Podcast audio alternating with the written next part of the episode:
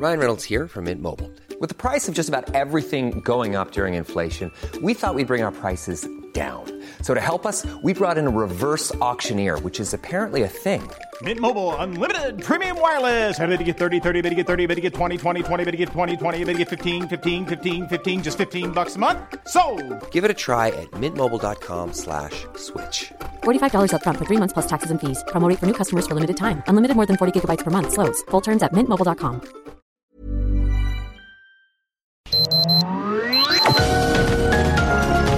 Heraldo Media Group presenta Sergio Sarmiento y Lupita Juárez.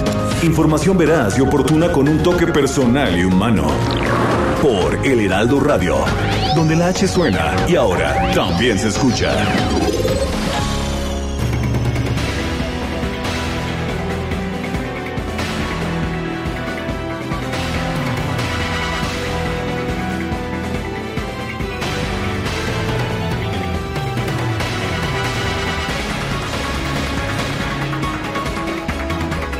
Bueno, y luego de que el presidente de la República, Andrés Manuel López Obrador, sorprendió en su mañanera de ayer al decir que establecería una pausa en las relaciones diplomáticas con España, el gobierno de España eh, está pidiendo explicaciones, que dé detalles. El ministro de Relaciones Exteriores de España, José Manuel Álvarez, expresó ante los medios desde Lyon, Francia, su sorpresa por la intención del presidente mexicano dijo que está verificando cuáles fueron las palabras exactas de AMLO con el fin de evitar interpretaciones fuera de contexto. Aseguró que hasta el momento el gobierno mexicano no ha emitido ningún comunicado sobre el tema al gobierno de España. Sin embargo, ya pidió explicaciones al presidente López Obrador sobre el significado de estos dichos. Vuelvo a insistir, señaló, no tiene una traducción oficial. Habría que preguntarle al presidente qué es lo que ha querido decir con eso y cuál es el tenor oficial que le da a esas declaraciones.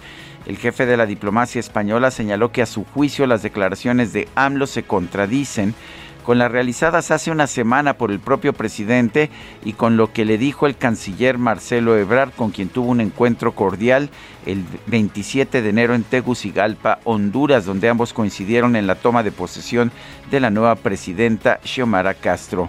Álvarez le comunicó a Ebrard la concesión del placet, el beneplácito, al nuevo embajador de su país en España, Quirino Díaz, exgobernador priista de Sinaloa, quien llevaba cuatro meses pendiente lo cual el canciller agradeció públicamente. Subrayó que la relación entre España y México es estratégica, va más allá de las declaraciones súbitas o palabras puntuales y lejos de estar en pausa, el flujo de inversiones en ambas direcciones no ha hecho más que crecer en los últimos años y es obligación de ambos gobiernos acompañar estas relaciones empresariales. Efectivamente, España es el segundo inversionista en nuestro país, el segundo inversionista internacional después de los Estados Unidos. Son las 7 de la mañana con dos minutos, 7 con 2. Yo soy Sergio Sarmiento y quiero darle a usted la más cordial bienvenida a El Heraldo Radio. Lo invito a quedarse con nosotros. Aquí estará bien informado, por supuesto. También podrá pasar un rato agradable ya que siempre hacemos un esfuerzo por darle a usted el lado amable de la noticia, siempre y cuando la noticia lo permita, por supuesto, no siempre lo hace, pero Guadalupe Juárez, ¿cómo estás? Buenos días, ¿qué nos tienes esta mañana? Hola, ¿qué tal? Qué gusto saludarte, Sergio Sarmiento. Muy buenos días. Rapidísimo que se está pasando la semana, ya es jueves, acá en Coajimalpa, desde donde saludo a nuestros amigos del auditorio y por supuesto a ti. Un grado es lo que registra el termómetro. Así nos trata el frío por acá esta mañana. Y decía Sergio, cuando la noticia lo permite, empezar con una buena. Oye, qué maravilla lo de Donovan Carrillo. Y cuando dice, bueno, disfruté cada segundo de mi presentación, qué barbaridad este chavo tan talentoso, pero además bien plantado, pero además que nos da una lección de lo que se puede hacer en la vida. Él dice, no, no me voy a estar flagelando por lo que no pasó, por lo que no eh, ocurrió, por lo que no pudo ser. Esto lo estoy disfrutando, lo estoy gozando y me he demostrado a mí que esto me ayuda a ser mejor. Pues, ¿qué les parece? ¿Qué manera de empezar la mañana con estas frases de Donovan Carrillo? Bueno, y en información que vamos a estar platicando esta mañana, les adelanto lo que el presidente Andrés Manuel López Obrador, pues, eh, eh, trató con John Kerry en su cuenta de Twitter, el presidente ayer por la tarde escribía, me reuní con John Kerry, enviado presidencial especial de Estados Unidos para el clima y como siempre hablamos con franqueza y con respeto. El presidente Andrés Manuel López Obrador y John Kerry, el enviado del gobierno de los Estados Unidos para temas del medio ambiente, acordaron conformar un grupo de trabajo para elevar el potencial de energías limpias entre ambas naciones. La parte sustantiva es que se acordó formar un grupo de trabajo entre México y los Estados Unidos para tener un entendimiento como el que se hizo en materia de seguridad, es decir, las acciones que podrían tomarse pues de manera conjunta entre México y Estados Unidos. Marcelo Ebrard explicó que la gran preocupación de John Kerry es acelerar el paso hacia energías limpias, electromovilidad,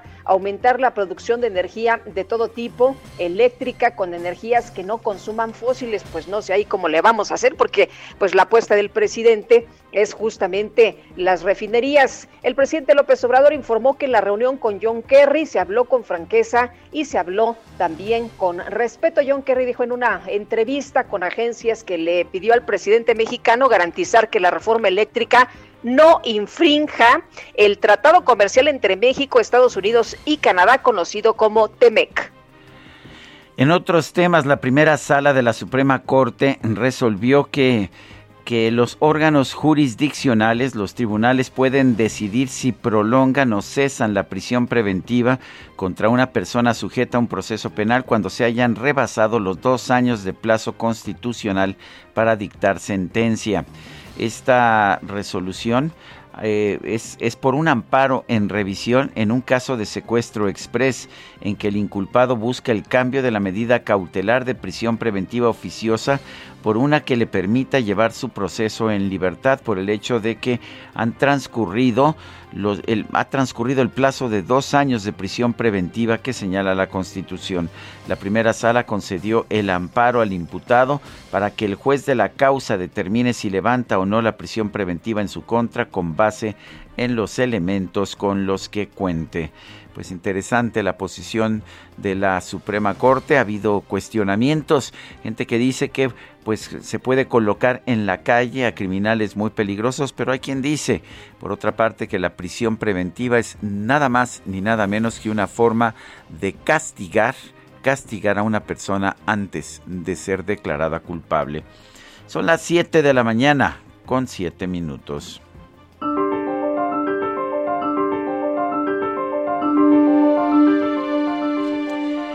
Bueno, pues vamos a la frase del día. Ya sé que no aplauden. Enrique Peña Nieto.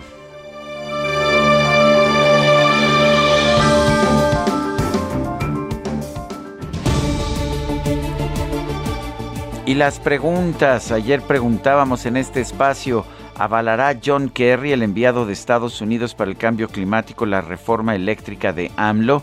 Nos dice que sí 6.7%, que no 89.2%, no sabemos 4.1%, recibimos 2.901 votos. La que sigue, por favor. Claro que sí, mi queridísimo DJ Kike. Esta mañana ya coloqué en mi cuenta personal de Twitter, arroba Sergio Sarmiento, la siguiente pregunta.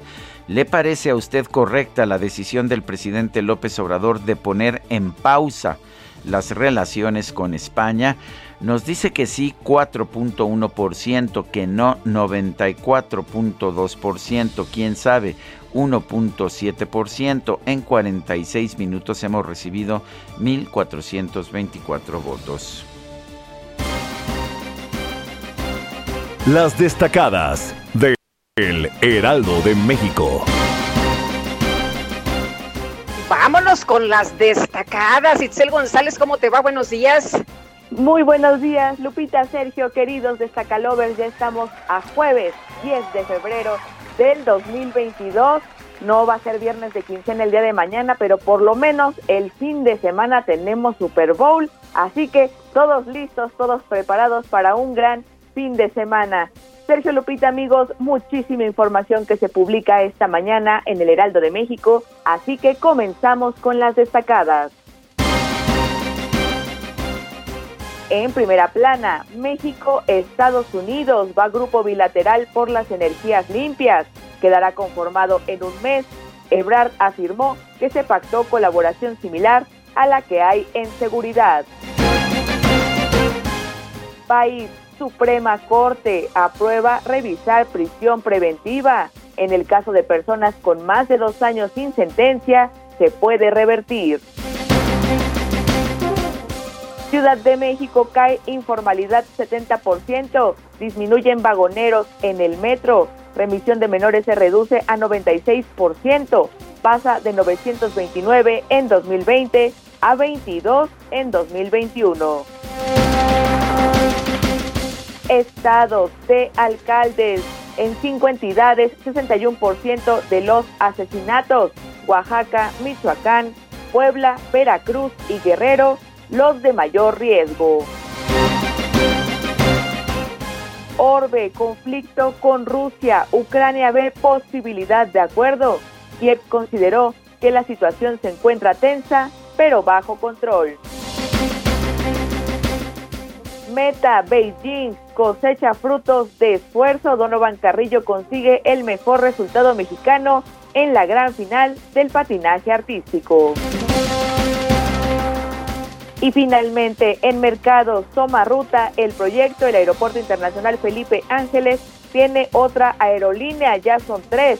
Aeroméxico inicia vuelos a partir de abril con destino a Mérida y Villahermosa. Lupita, Sergio, amigos, hasta aquí las destacadas del Heraldo. Feliz jueves. Muchas gracias, Itzel. Muy buenos días. Feliz jueves también para ti.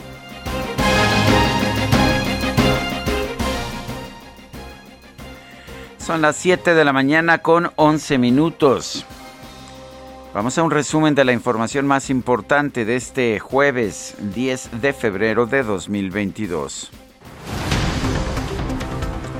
Este miércoles el presidente Andrés Manuel López Obrador sostuvo un encuentro privado con el enviado especial para el clima de los Estados Unidos, John Kerry. A través de Twitter el mandatario aseguró que hablaron con franqueza y respeto.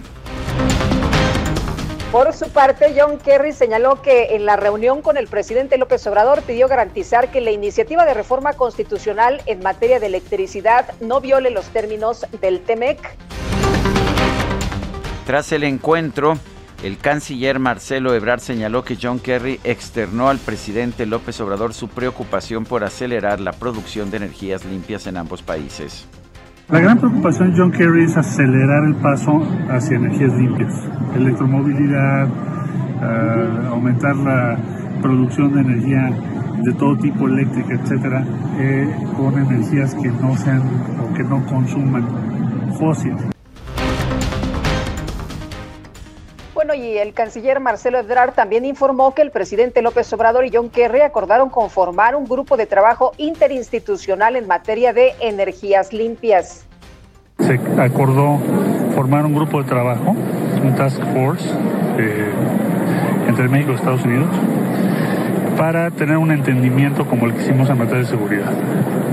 O sea, cuál sería la acción o las acciones que podemos tomar juntos. El canciller Ebrard rechazó que el enviado especial de la Unión Americana para el Clima, John Kerry, haya hecho reclamos por la reforma eléctrica que promueve el Ejecutivo. Sin embargo, reconoció que ambos expresaron sus puntos de vista de manera franca. Una reunión donde cada quien dio sus puntos de vista. Los dos son bastante francos y siempre han sido así. ¿Algún reclamo por la reforma eléctrica? No, reclamos no. No, cada quien plantea sus puntos de vista. Bueno, y la Secretaría de Economía informó que la titular de la dependencia, Tatiana Cloutier, va a realizar una visita de trabajo a los Estados Unidos junto con Luz María de la Mora, subsecretaria de Comercio Exterior, para reunirse con representantes del sector empresarial de ese país.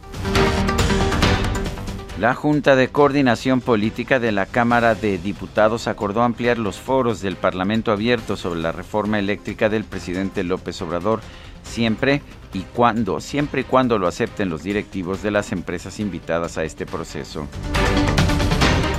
El presidente de la Junta de Coordinación Política de San Lázaro, Rubén Moreira, afirmó que es muy respetable la opinión del gobierno de los Estados Unidos sobre la reforma eléctrica, pero no debe tener peso sobre las decisiones de los legisladores mexicanos. ¿Eso tiene peso en nosotros? Pues no debería tener peso. Los diputados tienen que decidir lo que sus distritos les mandatan, lo que sus ciudadanos les mandatan, y los diputados y los, y los senadores lo que sus estados les mandatan, me refiero a la población, no puede tener peso, ni debe tener peso. Puede ser un referente de la preocupación internacional, lo que usted guste, pero, pero nosotros tenemos que resolver como mexicanas y como mexicanos. El secretario de Gobernación, Adán Augusto López, se reunió este miércoles con los coordinadores del Partido Verde y Morena en el Senado, Manuel Velasco y Ricardo Monreal, para dialogar sobre la agenda legislativa del presente periodo ordinario de sesiones.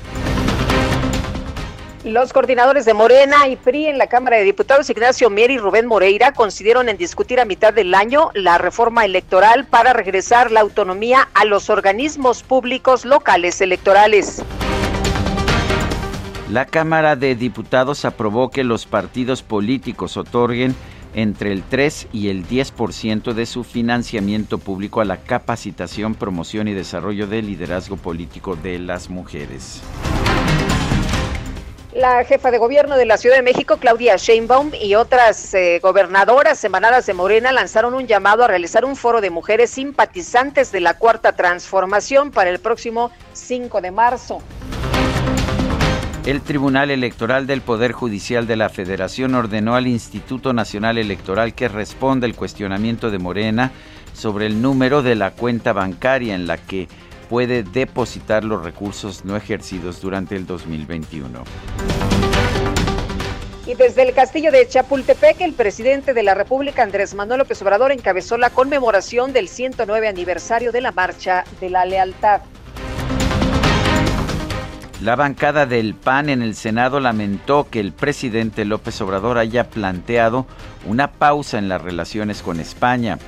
El senador Damián Cepeda consideró que el mandatario solo busca crear una distracción ante las recientes críticas que ha recibido su gobierno. Y creo que el presidente está desesperado y no sabe qué hacer. Hay una caída evidente en su aceptación. Creo que va a tener una incidencia en la aprobación y apoyo de su movimiento y creo que pues verdaderamente se desmoronó por completo la bandera principal de este gobierno, que nunca fue verdad, pero que siempre estuvieron impulsando, que era honestidad y austeridad. Entonces, me parece que estas declaraciones de la pausa en las relaciones este, con España y demás no son más que una caja china. La senadora del PRI, Claudia Naya, consideró que la Cámara Alta debe pedir a la Secretaría de Relaciones Exteriores que explique cuál es el alcance de las declaraciones del presidente sobre las relaciones diplomáticas con España. El día de hoy el presidente ha planteado una pausa en las relaciones con España. Me parece sumamente grave y delicada su afirmación eh, quisiera que este Senado de la República le pidiera a la Secretaría de Relaciones Exteriores una explicación puntual de este planteamiento del presidente de la República, o si son simple y meras ocurrencias como las que habla todos los días en la mañana. Por su parte, la presidenta del Senado, Olga Sánchez Cordero, aseguró que las declaraciones del presidente López Obrador no buscan frenar la relación bilateral con España. dijo pausa, no dijo, dijo pausa. Y no será un distractor, senador, senadora, no es un frenar, frenar una relación. Pausar significa pararla, frenarla. Pues no es, pa, no es frenarla, ¿eh? es Pues dejarla. significa no, no, no, no, no, no, no. Pausar es dejar en pausa. Y dejar en Frenarla, pausa. detenerla. Y dejar en pausa es una pausa. Pausa es un periodo de tiempo en el que se, eh, no se resuelve una situación, sino que después de un periodo de tiempo se continúa. El ministro de Asuntos Exteriores de España, José Manuel Álvarez, expresó sorpresa por las declaraciones del presidente López Obrador. Sin embargo, consideró que el mandatario debe aclarar cuál es el alcance oficial de sus palabras. Lo que voy a hacer es verificar exactamente cuáles sean esas declaraciones, el alcance. Entiendo que se han hecho en un contexto informal, a pregunta de un periodista y, por supuesto, no supone una posición oficial o un comunicado oficial. Habría que preguntarle al presidente López Obrador qué es lo que ha querido decir con eso y cuál es el tenor oficial que le da a esas eh, declaraciones. La relación entre España y México es una asociación estratégica que va más allá de declaraciones verbales eh, súbitas o de palabras puntuales. El gobierno de España no ha hecho ninguna acción que pueda justificar una declaración de este tipo.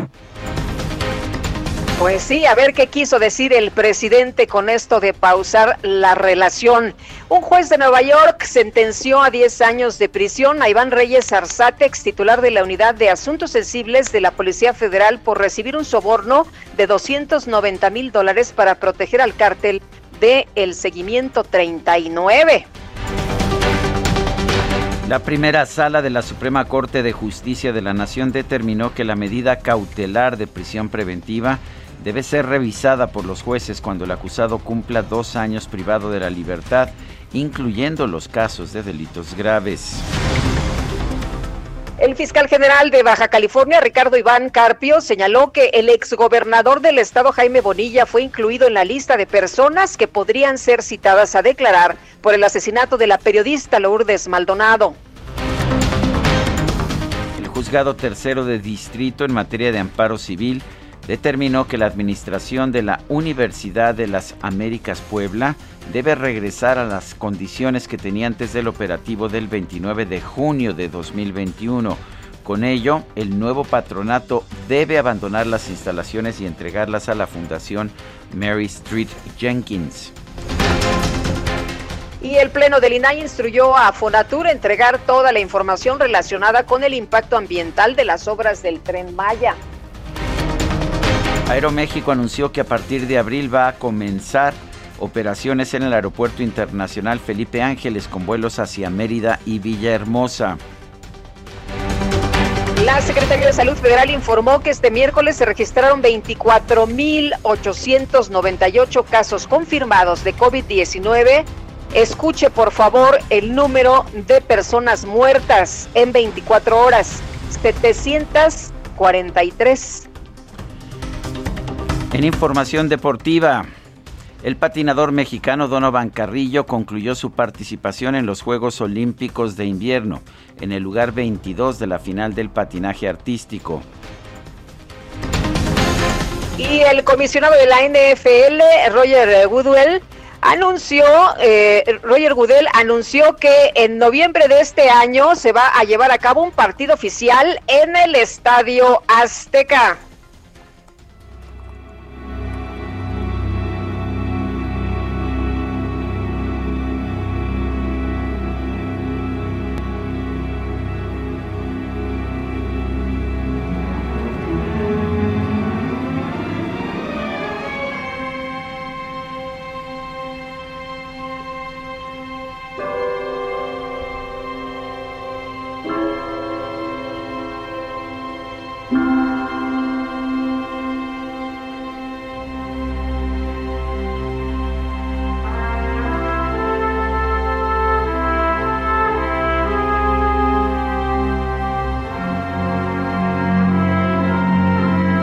Pues este, este Dio miedo, el- ¿eh? Sí, claro, este es el la música de los títulos de la película Alien y la la música fue compuesta por Jerry Goldsmith.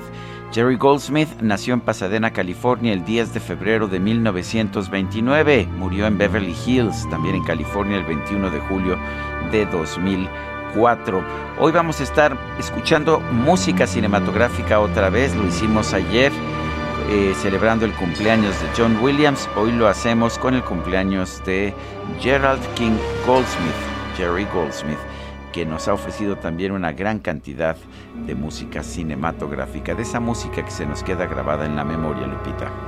Así es, hemos estado de película. Y vámonos rápidamente con Israel Lorenzana, que tiene información importante esta mañana. Israel, buenos días. Sergio Lupita, muchísimas gracias. Un gusto saludarles esta mañana. pues ya hemos hecho un recorrido desde la avenida central Carlos Juan González a través del río de los Remedios con dirección hacia la México Pachuca.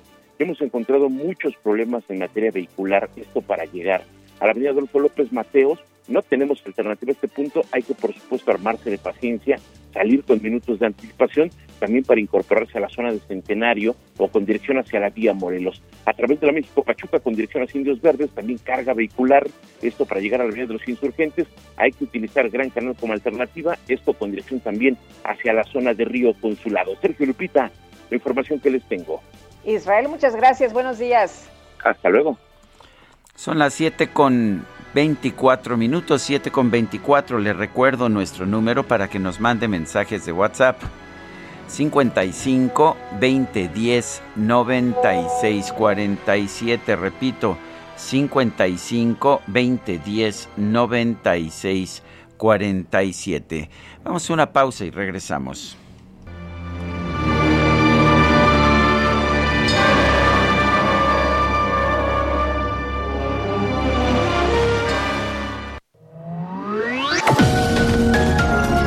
Sergio Sarmiento y Lupita Juárez quieren conocer tu opinión, tus comentarios o simplemente envía un saludo para ser más cálida esta mañana. Envía tus mensajes al WhatsApp 5520 109647.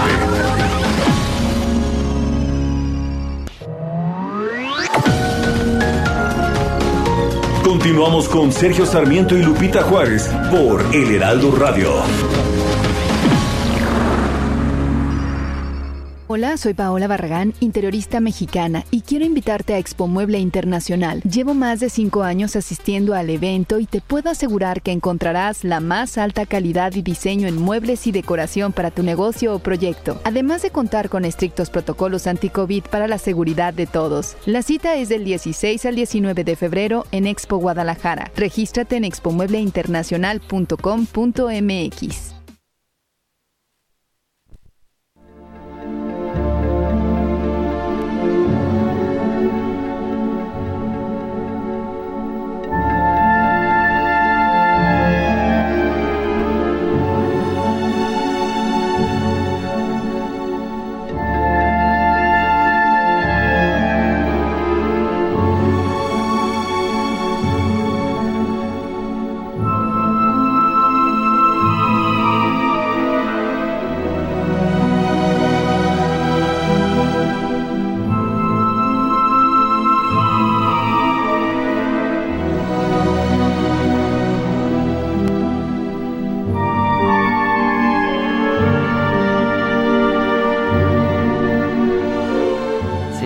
escuchando música escrita para la cinematografía, para las pantallas por el compositor estadounidense Jerry Goldsmith. Este es el tema principal de la película Basic Instinct, Instintos Básicos. ¿Te acuerdas de la película? ¿Cómo no? Sharon Stone, ¿no? y Michael Douglas. Maravillosos los dos, una gran película, debo reconocer. Qué importante es la música para una película. Y, no es nada fácil, de hecho, no es nada fácil escribir música para películas. Eh, por eso se pelean eh, los directores a los grandes compositores, porque para hacer una, una música, un soundtrack, una banda sonora para una película se requiere de mucha imaginación, de mucha sensibilidad. Estás escribiendo para enfatizar imágenes y eso no es nada fácil pero quien lo logra y quien lo hace, pues eh, lo podemos constatar en el cine y mira nada más qué maravilla y los premios también que han conseguido estos talentosísimos. Oye, nos dice eh, Mario Domínguez. Muy buenos días, Sergio Lupita, los mejores comunicadores de la radio. Mi nombre es Mario Domínguez. Mi comentario, esta cortina de humo que pretende hacer el abyecto con lo de España es para distraer y que nadie siga hablando de la corrupción de su hijo y de su familia y de su fallido gobierno. Buenos días. Dice otra persona, eh, desde Guadalajara, saluden a mi hija Luciana para que no se duerma. Vamos a la escuela a vuelta de rueda, mucho tráfico. Ahora con el regreso a clases es Ana María Díaz. Son las 7 de la mañana con 33 minutos. Bajadón de precios Soriana. Aprovecha que el atún tuni en lata de 140 gramos está a 9.90 con 50 puntos. Y el aceite nutrioli de 850 mililitros a 35 pesos con 50 puntos. Soriana, la de todos los mexicanos. Solo febrero 10. Aplica restricciones. Válido en Hiper y Super. Bueno, y vamos a continuar con la información. Está con nosotros esta mañana para platicar varios temas. Juan Cepeda, senador por Movimiento Ciudadano, él es integrante de la Comisión de Relaciones Exteriores del Senado. Y primero preguntarte, Juan, pues, ¿qué piensas de lo dicho por el presidente el día de ayer, esta pausa que propone en las relaciones con España? Cuéntanos. Lupita, buenos días a ti al auditorio y por supuesto a mi querido Sergio. Pues en esta política exterior errada del presidente desde el inicio, donde además no le ha dado la importancia debida. Recordemos que el presidente solamente dos veces ha viajado al extranjero y es precisamente a el vecino país de Estados Unidos y prácticamente en las dos obligado por las circunstancias.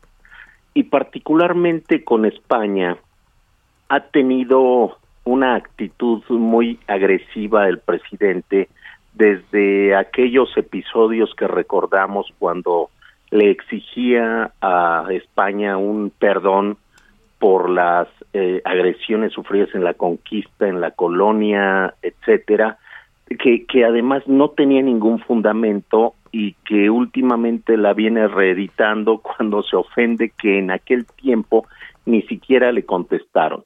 Después, contra toda regla diplomática que exige prudencia, sensatez y respeto al, a la contraparte, anuncia que va a nombrar embajador al exgobernador Quirino Ordaz eh, y pasan cinco meses hasta que España da el beneplácito o concede el placet y ahora en el marco de una crisis de su gobierno, donde su hijo está involucrado en un presunto conflicto de intereses cuando está habitando una casa en Houston, propiedad de un alto ejecutivo, de un contratista de Pemex.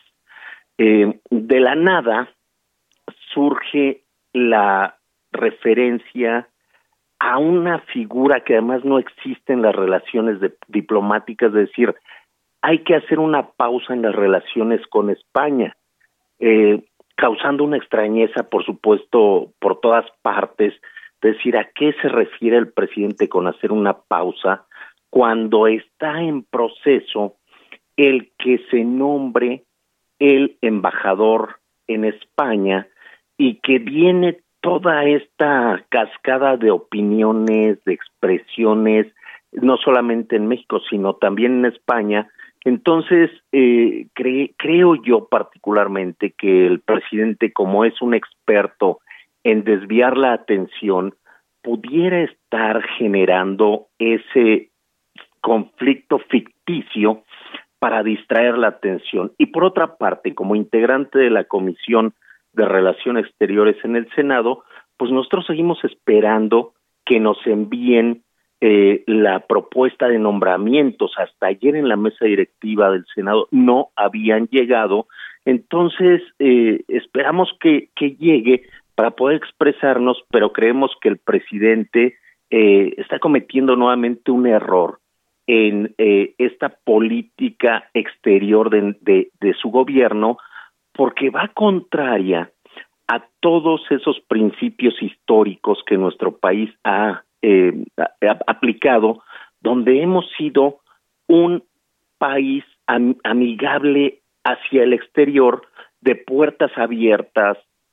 Hemos recibido miles y miles de ciudadanos españoles, uruguayos, chilenos, argentinos, centroamericanos, europeos en la Segunda Guerra Mundial para eh, poder ser una opción de vida a estos ciudadanos que han tenido conflicto en su momento en su país. Y contrario a esa política exterior, hoy nuestro país no solamente agrede, no solamente cierra fronteras, sino también persigue, encarcela Y como ya lo hemos documentado en estas caravanas de centroamericanos que quieren llegar a Estados Unidos, ya hasta la Guardia Nacional se ha visto involucrada en asesinatos de algunos de estos migrantes. Eh, ¿Qué significa tener una pausa en las relaciones con, con, España? ¿Vamos a pedir que se retire el embajador de, de, España aquí en México? En este momento no tenemos embajador ya en España. ¿Vamos a, eh, vamos a quitar eh, todas las inversiones españolas? España es el segundo inversionista en México. Pero además en Europa, eh, micro Sergio, es la relación más importante que tiene nuestro país con un país europeo. Recordemos la cantidad de mexicanos que radican allá o los españoles que radican aquí en nuestro país. Y a partir de ayer que se expresa el presidente de poner una pausa, primero, en ningún diccionario que te maneje términos en política exterior existe la palabra pausa como una figura diplomática si nos vamos a la definición que hace el, el, la Real Academia de la Lengua Española, pausa significa una interrupción breve, pero interrupción al fin. Nosotros no podemos de ninguna manera aceptar que el presidente maneje que se va a generar una pausa en las relaciones con España porque es es imposible por la cantidad de relaciones, no solamente comerciales, que además importantísimas inversiones de empresas españolas están en nuestro país, pero también mexicanas en España. Segundo, con el tráfico de ciudadanos de ambos países eh, que, que viajan, que, que estudian, que radican, que visitan, es imposible que hoy el presidente esté aludiendo a una interrupción, así sea breve. Y como bien decías, y lo estamos viendo, pues no tenemos embajador, está en proceso el nombramiento, entonces eso quiere decir que a ese beneplácito que ya había otorgado el gobierno español no se va a aceptar, se cambiará la propuesta, hasta cuánto tiempo plantea el presidente esa pausa, pero además ayer ya adelantaba algo, ¿eh? Decía, pongámosle una pausa hasta que yo ya no esté y que el gobierno que venga resuelva esas diferencias y ese trato en lo comercial, que no roben. A ver, al presidente le, pasa, le, le faltan casi tres años. Su pausa a la que se refiere será la segunda mitad de su gobierno. Por supuesto, que desde el Senado nos vamos a pronunciar porque se aclare o se desmiente. Y recordemos que el Servicio Exterior Mexicano representa no, no al gobierno, representa al Estado mexicano. Creo que en eso ha fallado el presidente al pretender hacer una extensión de su gobierno hacia el extranjero al Estado mexicano, a las instituciones que conforman el Estado mexicano. Por supuesto que son principios de un gobierno, pero la representación diplomática hacia el exterior es el Estado mexicano. Entonces, esperemos que, que, que, esto se pueda resolver a la brevedad, pero eso de la pausa, por lo menos sí nos representa a todos nosotros una gran incógnita que, que se debiera de resolver a la brevedad. Juan, muchas gracias por platicar con nosotros, como siempre, muy buenos días. Buenos días, hasta luego. Hasta luego, Juan Cepeda, integrante de la Comisión de Relaciones Exteriores del Senado. Son las 7 de la mañana con 42 minutos. Bajadón de precios Soriana. Jamón Virginia de pavo Food, Swan o Saboría a granel, 250 gramos por 29.90. O en todos los higiénicos Suabel, detergentes Persil o Viva, lleve el segundo al 50% de descuento. Soriana, la de todos los mexicanos. Solo febrero 10. Aplica restricciones. Válido en Hiper y Super. Pues luego del encuentro entre John Kerry, enviado especial para clima de los Estados Unidos con el presidente López Obrador, el canciller Marcelo Ebrard informó que se acordó crear un grupo de trabajo bilateral para el impulso de las energías limpias y quien tiene todos los detalles es Francisco Nieto. Buenos días, adelante. ¿Qué tal Sergio y Lupita? Muy buenos días. Luego del encuentro entre el presidente López Obrador y John Kerry, el enviado especial de Estados Unidos para temas de medio ambiente, el canciller Marcelo Ebrard informó que se acordó crear un grupo de trabajo para el impulso de energías limpias. Este grupo planteará las acciones que se deberán tomar conjuntamente para potencializar las energías limpias en una reunión de tres horas en Palacio Nacional, Marcelo Ebrard explicó que la gran preocupación de John Kerry es el de acelerar el paso hacia energías limpias para dejar atrás pues, la energía fósil. En ese sentido, se acordó darse un plazo de un mes para determinar el alcance de esta comisión, así como sus participantes. Por su parte, el presidente López Obrador publicó en sus redes sociales que en la reunión con John Kerry se habló con franqueza y respeto y acompañó su mensaje con una fotografía caminando con Kerry en los pasillos de Palacio Nacional. Antes, en la Cancillería, John Kerry hizo un llamado para que en México el mercado en materia energética sea abierto y competitivo. Reiteró en una entrevista posterior que una de las peticiones que le hizo al presidente López Obrador fue que se garantice que la reforma eléctrica no infrinja en el tratado comercial entre México, Estados Unidos y Canadá, conocido como TEMEC. Sergio Lupita, pues esto fue parte de lo que ocurrió ayer con esta visita. Muy bien, gracias Paco, muy buenos días. Son las 7 de la mañana con 45 minutos. Bajadón de precios Soriana. Aprovecha que el atún tuni en lata de 140 gramos está a 9.90 con 50 puntos. Y el aceite nutrioli de 850 mililitros a 35 pesos con 50 puntos. Soriana, la de todos los mexicanos. Solo febrero 10. Aplica restricciones. Válido en Hiper y Super.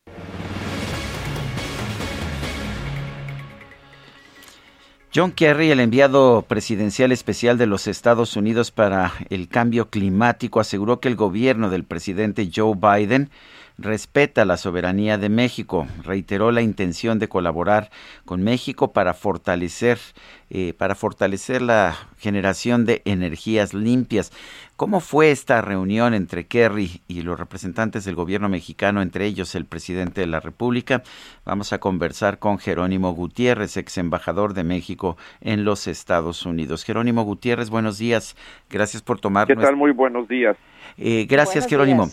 Cuéntanos cómo viste esto. Nos dicen que las eh, que los diálogos fueron francos. Eh, en, en, el lenguaje diplomático esto quiere decir que hubo asperezas, ¿no es así? Muchas veces así es, Sergio. Cuando se dice que fueron francos es que se, se tocaron los temas y se abordaron las diferencias. Y qué bueno que haya sido así, porque en este caso sí las hay. Eh, eh, Jerónimo, en el, en el caso de las energías limpias, es, es eh, por lo que vino Kerry a México, ¿les importa mucho este tema del TEMEC en medio de las discusiones de la propuesta del presidente por la reforma eléctrica? Uh, claro que sí. Un, par de comentarios, Lupita. Sí. el primero es desde que inició la administración Biden, por primera vez el gobierno de Estados Unidos definió el cambio climático, climático y junto con eso en buena medida las energías renovables como un tema de seguridad nacional y estableció incluso una oficina exprofeso dentro de la Casa Blanca para este propósito. Entonces, eso te da una idea de la importancia que le asigna al tema la administración Biden. Y por lo tanto me parece solo natural que haya interés y en su caso preocupación del gobierno de Estados Unidos por lo que pase con su principal socio comercial en esa materia. En segundo lugar, en septiembre pasado, hace relativamente poco, ambos gobiernos restablecieron el diálogo económico eh, de alto nivel, el DEAN, lo cual es algo positivo, y en ese contexto acordaron trabajar para mejorar el clima de negocios y fortalecer las cadenas productivas de América del Norte. Y la reforma, como ha sido planteada, pues es contraria simplemente a ese propósito. Por un lado, genera mucha incertidumbre a las inversiones en el sector en general y es, a mi juicio, violatoria del tratado. Por otro lado, hay dudas fundadas de que con esa reforma seamos capaces de producir la energía que va a necesitar México en el futuro y a los precios que la necesitamos. Y por lo tanto, y, en adición, las empresas globales hoy más importantes han tomado compromisos para eliminar de eliminación de gases de efecto invernadero y sus operaciones a futuro, sus proveedores tendrán que producir con energías limpias. Entonces, eso sí representa un problema para México y creo que la visita tanto de la secretaria de Energía hace unos meses, unas semanas, eh, como ahora del enviado de cambio climático al presidente, pues sí claramente reflejan que hay diferencias y que el gobierno de Estados Unidos pues las está haciendo saber. Eso no quiere decir que se esté lastimando nuestra soberanía ni mucho. Es que tenemos que asegurar, como lo ven los Estados Unidos, que haya que se observen los compromisos internacionales del tratado y que sea consistente con lo que queremos hacer como región económica futuro. Ahora, ¿qué tanto puede llegar, a, qué extremos puede llegar la diferencia entre el gobierno de Estados Unidos y el de México en el tema en particular de la reforma energética del presidente López Obrador? Eh, ¿Puede hacer algo el gobierno de Estados Unidos? ¿Crees que un gobierno demócrata, el gobierno de Joe Biden, pudiera pues asumir una actitud más ah, agresiva como la asumió, por ejemplo, el expresidente Donald Trump con el tema de la migración? Eh, la, respuesta es no, no creo que vaya a ser así, porque no vamos a ver, es decir, el, el, el, la administración Biden utiliza formas diplomáticas mucho más comunes y ortodoxas, y entonces no creo que veamos un tono agresivo, y no lo hemos visto hasta ahorita, a mi juicio, de parte de la administración Biden, lo cual no quiere decir que ante una violación del tratado, por supuesto, haga uso Estados Unidos de las herramientas que tiene. Y ahorita lo que está haciendo, en virtud de, que la reforma pues, no ha sido aprobada, está siendo discutida simplemente, pues creo que lo que está haciendo es por la vía diplomática, efectivamente diciendo, me preocupa, creo que las expresiones de, de John Kerry son muy puntuales en dos sentidos, uno diciendo, nos preocupa asegurar que cualquier reforma eh, no sea violatoria a los principios de libre competencia que tenemos, en los que creemos y en los que tenemos establecidos en el tratado, y eso, eso lo dijo, si no me equivoco, ayer de manera este, muy, muy, clara, eh, y también que pues, haya eh, un desarrollo de energía renovable este, como el que se venía observando. Entonces, agresividad como tal, no, las diferencias existen sin duda, y creo que Estados Unidos hará uso de las herramientas que tenga para proteger los intereses legítimos de sus empresas que estén invirtiendo en el sector y para transmitir con toda claridad, con respeto, efectivamente, sin, sin necesidad de agresión, lo que está pasando. Creo que, la, que las consecuencias de aprobar la reforma en, en, los términos, eh, pues sí son bastante este, un elemento bastante negativo a la relación, sí, sí me parece que lo sería, y, y por eso creo que estamos viendo toda esta serie de interacción. Em, eh, Jerónimo, si no nos ponemos de acuerdo, embajador, eh, ¿cree que también podríamos poner una pausa con Estados Unidos? Pues yo espero que no. Eh, y déjame hacer otro comentario. Primero, yo creo que tenemos que pensar en la reforma nosotros mismos, los mexicanos, con relación a lo que queremos al futuro independientemente de Estados Unidos. Y lo que se ve, con todo respeto, es que no hay claridad de que esta reforma pueda producir la energía que necesitamos a los precios que necesitamos en el futuro. Y creo que ese es el debate. Y si eso es así, pues hombre, independientemente de lo que esté Estados Unidos, por nuestro propio interés deberíamos estar revisando esa reforma. No quiere decir que no pueda haber eh, eh, eh una reforma como se la realizó en 2013 de tal calado, naturalmente va a sufrir ajustes a lo largo del tiempo. Y creo que el, el, el, el interés de México es encontrar esos puntos que señala el gobierno, que son de su preocupación, que pueden ser legítimos, ¿no? Y resolverlos de la mejor manera posible. Pero, francamente, creo que la propuesta como está en los términos actuales, pues no, no, no es, va mucho más allá de eso, y tendría implicaciones muy negativas para el país. Entonces, Me parece incluso que las expresiones que hubo en su momento por parte del embajador Salazar, que dieron origen evidentemente a mucha atención en los medios, pues es eso, es lo que dijo, bueno, quiero pensar que lo que se refería es, está sujeto a un proceso legislativo y como en todos lados tiene que haber ajustes en una reforma. Este, y creo que eso es lo que estaba tratando de decir. Yo quiero agradecerte, Jerónimo Gutiérrez, ex embajador de México en los Estados Unidos, por haber conversado con nosotros. Todo lo contrario, Sergio y Lupita, como siempre, un gusto. Gracias, buenos días. En otros temas, el Instituto Federal de Telecomunicaciones aprobó modificar 18 títulos de concesión de la empresa Telcel para ofrecer servicios de 5G. Eh, Telcel podrá poner en operación la red comercial 5G y, bueno, pues esto va a colocar a nuestro país en la vanguardia del despliegue de servicios móviles de quinta generación. La transición a la quinta generación se ha convertido en el paso más importante de la telefonía celular en todo el mundo en estos momentos. Son las 7 de la mañana con 54 minutos. Les recuerdo nuestro número de WhatsApp es el 55 20 10 96 47 en Twitter arroba Sergio y Lupita. También le recomiendo seguir la cuenta de Heraldo, arroba Heraldo de México. Ahí tendrá toda la información a las 24 horas del día, toda la información, la información más completa de nuestro país. Vamos a una pausa y regresamos.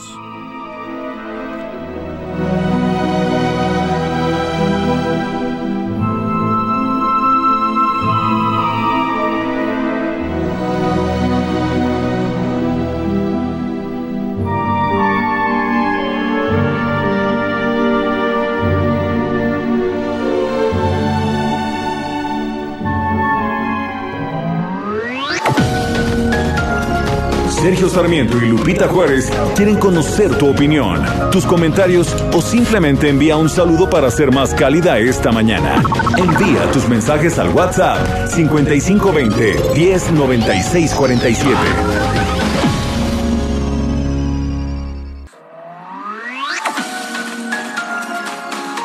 Continuamos con Sergio Sarmiento y Lupita Juárez por El Heraldo Radio.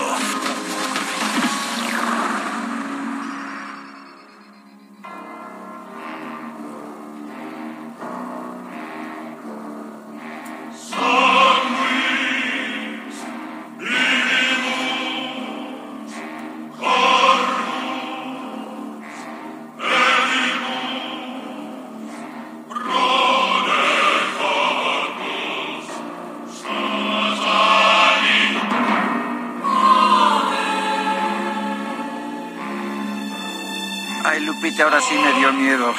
Sí está mucho.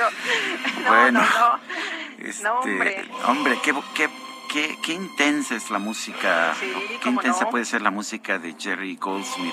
Esto es Ave Satani de la película La Profecía de Omen. Yo debo reconocer, Lupita, que me gustan las películas de terror. Sí sabías eso, ¿verdad? Sí, yo sé, yo aguanto algunas, ¿eh? No todas. Creo que esta ni la vi, ¿eh? Este, yo no la he visto, pero ya me dieron ganas de ver. Nada más por la música, está espectacular la música. Está buenísima la música, sí. Bueno, Jerry Goldsmith es el músico que estamos escuchando hoy, uno de los autores de música cinematográfica más reconocidos de todo el mundo. Nació el 10 de febrero de 1929. Entre su música, bueno, está la profecía que estamos escuchando, el planeta de los simios, Logan's Run, atmósfera, atmósfera cero, Alien, ya escuchamos algo de esa, y bueno, pues también en series de televisión.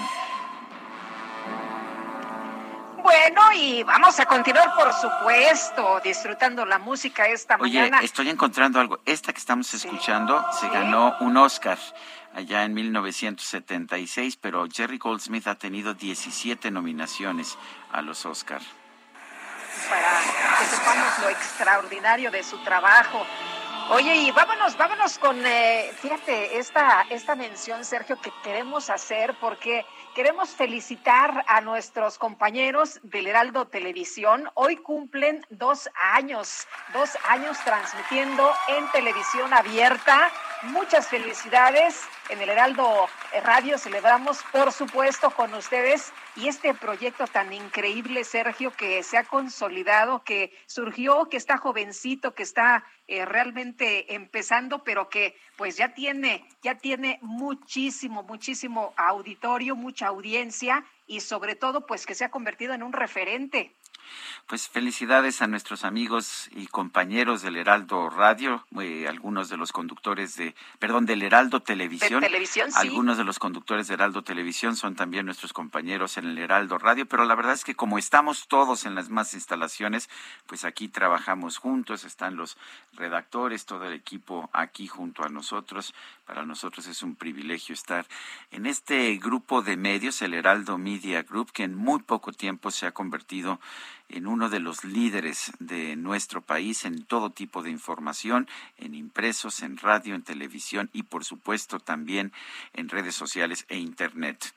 El coordinador del PRI en la Cámara de Diputados, Rubén Moreira, calificó como respetables las declaraciones del embajador de Estados Unidos en México, Ken Salazar, sobre la reforma eléctrica, pero dijo que para los diputados no tienen peso. Elia Castillo, cuéntanos Sergio Lupita, lo saludo con gusto. Así es, ayer el también presidente de la Junta de Coordinación Política de la Cámara de Diputados, Rubén Moreira, justamente reaccionó a estos señalamientos por parte del embajador de Estados Unidos en México, Ken Salazar, que recordemos, pues señaló que la eh, reforma eléctrica propuesta por el presidente Andrés Manuel López Obrador es cara y sucia. En este contexto, el eh, coordinador eh, parlamentario del PRI, pues señaló que son respetables justamente las declaraciones del diplomático, sin embargo, señaló que las decisiones y los temas que competen a México se resuelven aquí en el país. Escuchemos cómo lo dijo.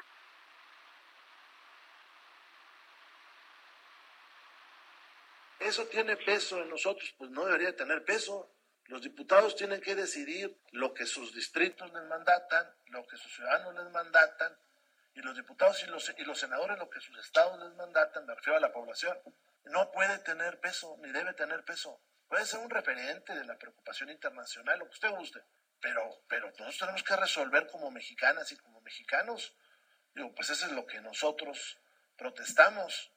Entonces, pues sí, muy respetable, habrá que ver por qué lo dice, pero no, no puede pesar eso, ni puede ser un argumento. Sergio Lupita, les comento que en este contexto de la reforma eléctrica, pues bueno, Moreira adelantó que el Parlamento abierto sobre esta iniciativa presidencial se extenderá hasta el próximo 28 de febrero. Recordemos que el Parlamento abierto que inició el 17 de enero pasado se tenía previsto culminar el 15 de febrero, sin embargo se extendió una semana a fin de que puedan eh, pues también participar en estos foros grandes consumidores de electricidad, entre ellos Tupobimbo, Walmart, FEMSA, así como las empresas generadoras de electricidad, entre ellas se tiene previsto que pueda asistir eh, pues para participar en estos foros de, temáticos algún representante de Iber, La fue así que se extendió una semana más estos parlamentos abiertos a fin de lograr los consensos que requiere Morena y aliados para alcanzar la mayoría calificada y aprobar esta reforma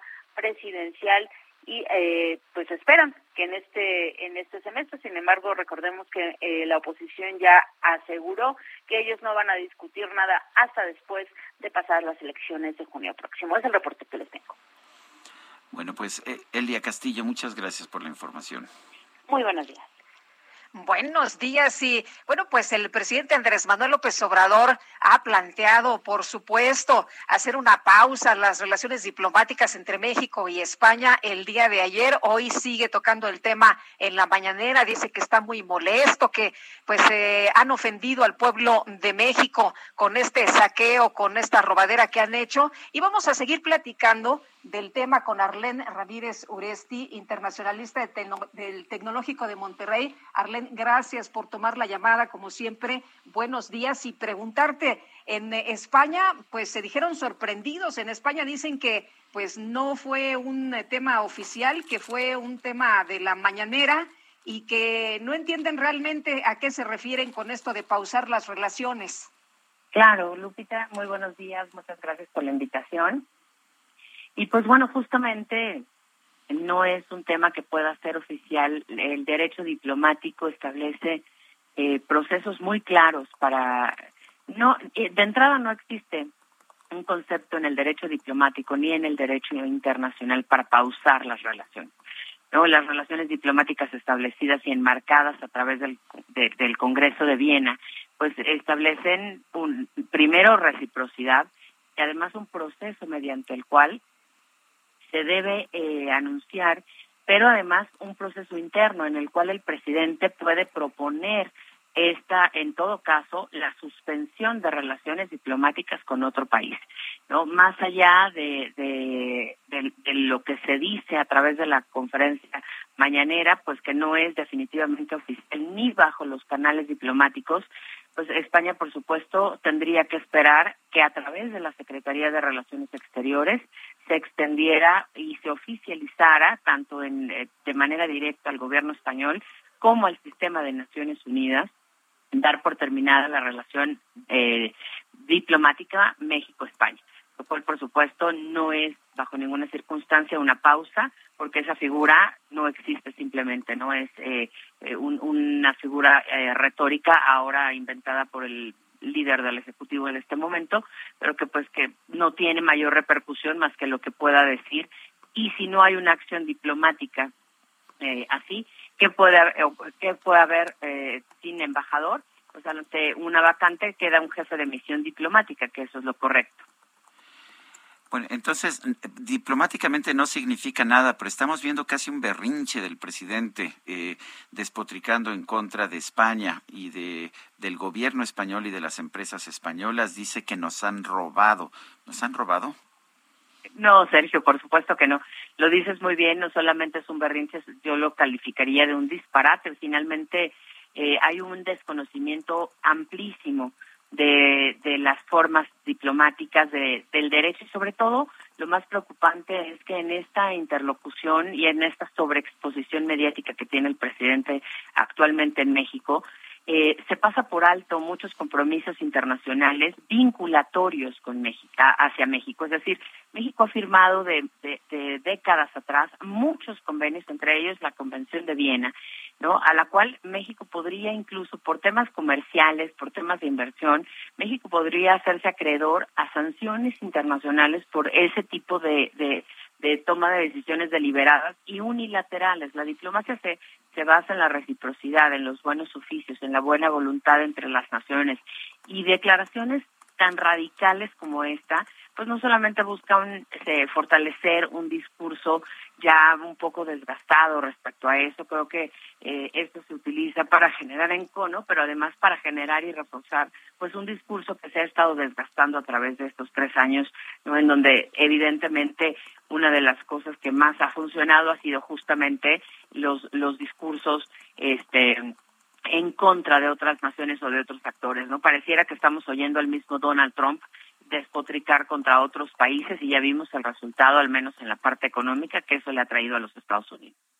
Arlene, entonces, ah, eh, ¿podría haber sanciones en contra de México por estos señalamientos del presidente López Obrador? Por supuesto, sobre todo en temas de inversión.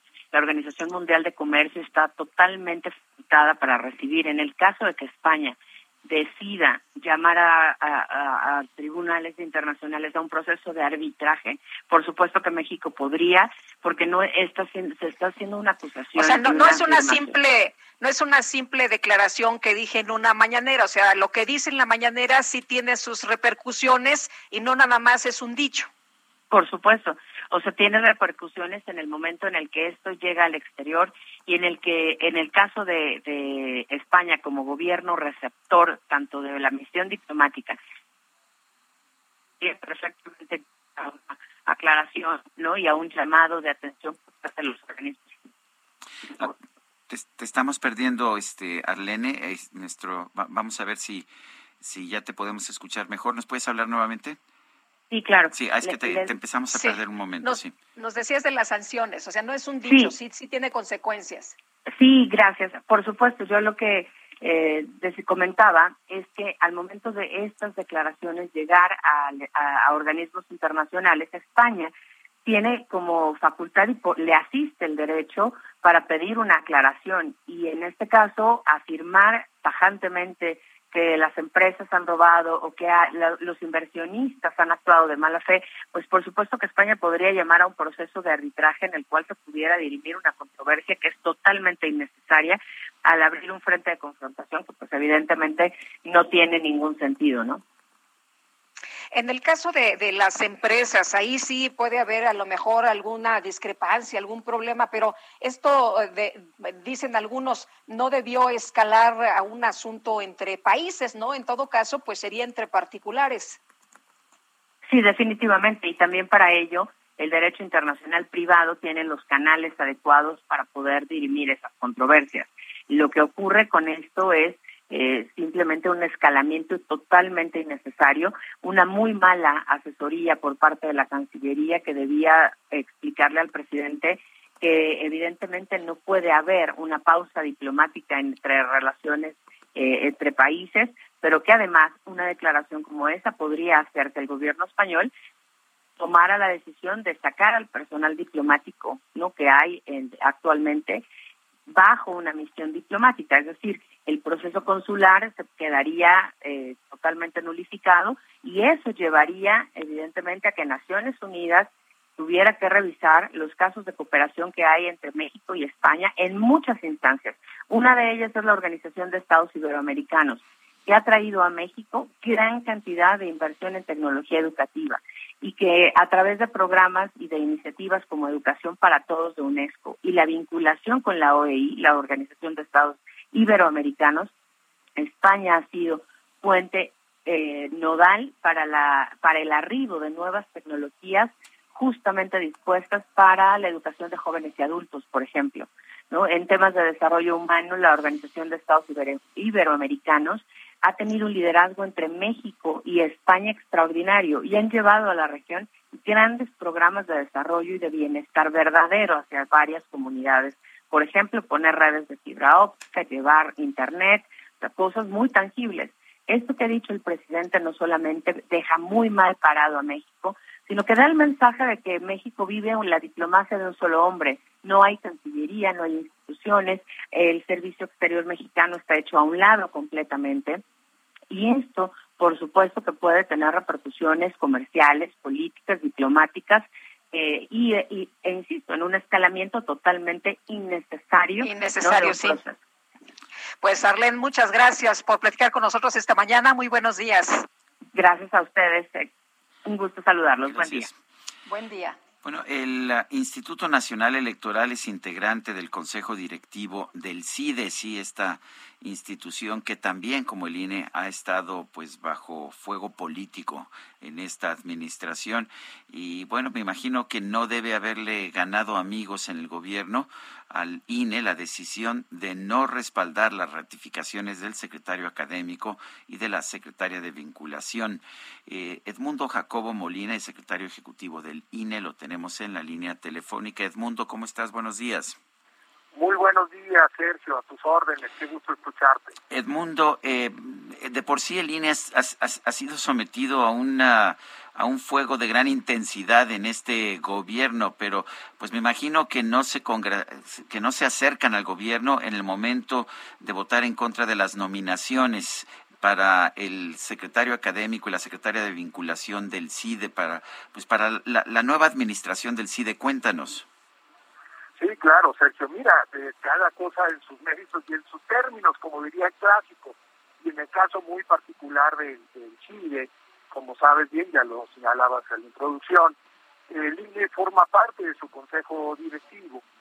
Y, como ya lo señalamos desde el pasado 29 de noviembre, cuando la directora del CONACYT hizo la propuesta del director eh, general de, del Chile, eh, el INE manifestó su preocupación por el ambiente académico que eh, desde antes prevalecía en la institución y que se manifestó eh, a través de los estudiantes, de los mismos profesores, de, inconformidad, yo diría por ser no considerados o muy poco considerados en estas decisiones.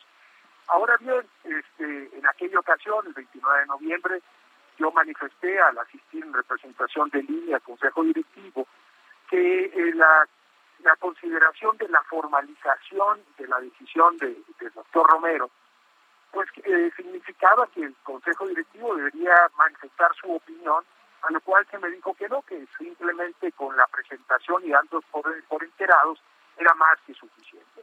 Ahora después se hizo una, el 24 de enero pasado, en la Asamblea de Asociados de Chile, en la cual no pertenece el Instituto Nacional Electoral, se hizo la modificación a los estatutos para dejar claro que efectivamente formalizar significaba simplemente darnos por enterado. Ahora en esta ocasión se nos cita al Consejo Directivo para conocer de las propuestas del secretario académico y la secretaria de vinculación y en congruencia con todos estos antecedentes, la posición del Instituto Nacional Electoral fue, fue en contra, fundamentalmente por dos razones. Una, formal, no conocemos la reforma a los estatutos, no se nos han notificado formalmente esto, no sabemos si ya se protocolizaron, como señala la, norma, para tener certeza de que ya están vigentes, pero lo más importante, Sergio, yo diría, es que todos tenemos que hacer un, esfuerzo, incluye la línea en tanto que miembro del Consejo Directivo, porque se restablezca el clima necesario en cualquier institución académica, en el CIDE, en cualquier otra institución, para que las actividades de docencia e investigación se sigan realizando de manera regular. Tú lo sabes muy bien, el CIDE es una institución de relevancia para las ciencias sociales en el país, ha formado una gran cantidad de recursos humanos, ha hecho investigación oculta y además ha, influido de manera importante en el diseño y evaluación de políticas públicas.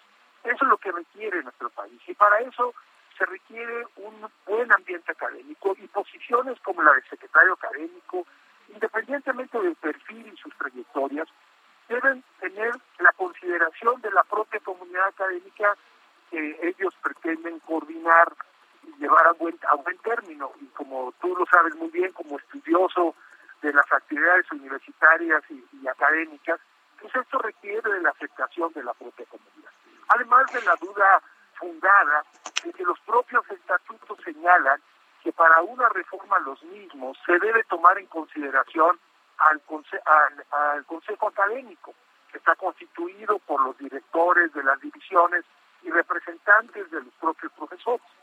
La mayoría, eh, bueno, el pleno del Consejo Académico y la, gran mayoría de los profesores eh, firmaron una carta muy muy comedida, por cierto, dirigida recientemente al director de, la directora de CONACYT y al director del CIDE, en donde los les piden abrir el diálogo para restablecer las actividades académicas. Creo que esto es lo fundamental y creo que decisiones de esta naturaleza sin consideración al, al claustro de profesores no contribuyen a eh, regularizar eh, las actividades académicas. El mundo se, ha, mencionado que, que se quiere cooptar a los organismos, minar las autonomías. ¿Estarías de acuerdo en, eh, en estas consideraciones, sobre todo en casos como lo que estamos viendo en el CIDE? Mira, este, es preocupante lo que lo que está pasando, sin, duda. Eh, creo que no se nos cabalmente la función que los órganos autónomos en, la, la moderna de nuestro país y como instituciones del control del propio poder político y en particular la, autonomía de los centros de investigación eh, es algo que, que tiene mucho más atrás, yo diría, a muchos más antecedentes que las recientes órganos autónomos como el INE, el INAI y otros. La autonomía de las universidades este, como condición para la producción académica en libertad, la, autonomía para la libertad de cátedra ha, sido una premisa fundamental eh, este, desde hace muchas décadas y creo que el que se atente contra contra una institución como el CIDE eh, de esta manera eh, es preocupante per se por el CIDE, pero es preocupante si esto marca una tendencia para otras instituciones universitarias. Edmundo Jacobo Molina, secretario ejecutivo del INE, gracias por conversar con nosotros esta mañana. Con muchísimo gusto, Sergio Lupita, un saludo, muchas gracias a ustedes por su atención. Gracias, muy buenos días. Y bueno, eh, les eh, comento que la Secretaría General de Gobierno de Aguascalientes dio a conocer que Jonás Chávez Marín fue nombrado como nuevo titular de la Secretaría de Seguridad Pública luego de que se dictó auto de formal prisión en contra de Porfirio Javier Sánchez Mendoza. Ayer por la tarde, el juez segundo de distrito de procesos penales federales, Marcos Vargas, determinó que la Fiscalía aportó las pruebas suficientes para acreditar que el exfuncionario es presuntamente responsable por delitos de tortura, abuso de autoridad y falsedad de declaraciones judiciales e informes dados a una autoridad. Y bueno, en otros temas, eh, ya Aeroméxico ha señalado que sí va a volar desde el nuevo aeropuerto internacional Felipe Ángeles. Tendrá dos rutas, dos rutas nada más. Va a mantener también las mismas rutas a Villahermosa y a Mérida desde el Aeropuerto Internacional de la Ciudad de México, pero evidentemente ha cedido ante la presión del gobierno de Andrés Manuel López Obrador, que busca que las, las principales aerolíneas de nuestro país vuelen todas desde el Aeropuerto Internacional Felipe Ángeles. Al inaugurarse el próximo 21 de marzo, pues se contará con vuelos de Volaris, Viva Aerobús y Aeroméxico. Están confirmadas ya para operar en sus instalaciones. El nuevo aeropuerto tendrá una capacidad inicial para 19.5 millones de pasajeros anuales durante su primera etapa de funcionamiento. Las tres aerolíneas mencionadas, eh, de las tres aerolíneas mencionadas, Volaris fue la primera en confirmar vuelos. Eh, Aeroméxico es la última y sabemos, sabemos que pues fue objeto de una gran presión política para hacerlo. Son las 8 de la mañana con 24 minutos. En Twitter nuestro número, en Twitter nuestro, nuestra cuenta es arroba Sergio y Lupita. Nuestro número para que nos mande mensajes de WhatsApp es el 55 20 10 96 47.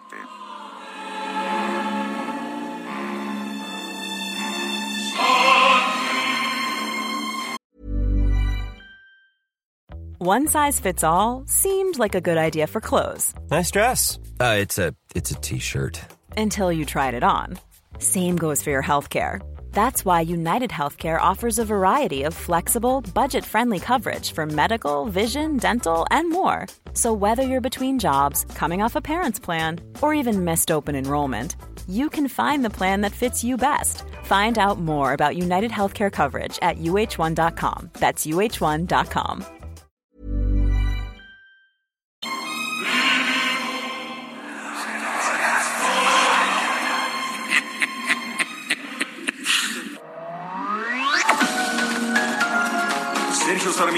Lupita Juárez quieren conocer tu opinión, tus comentarios o simplemente envía un saludo para ser más cálida esta mañana.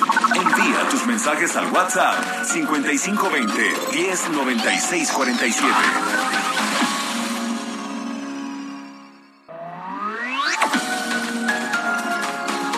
Continuamos con Sergio Sarmiento y Lupita Juárez por El Heraldo Radio.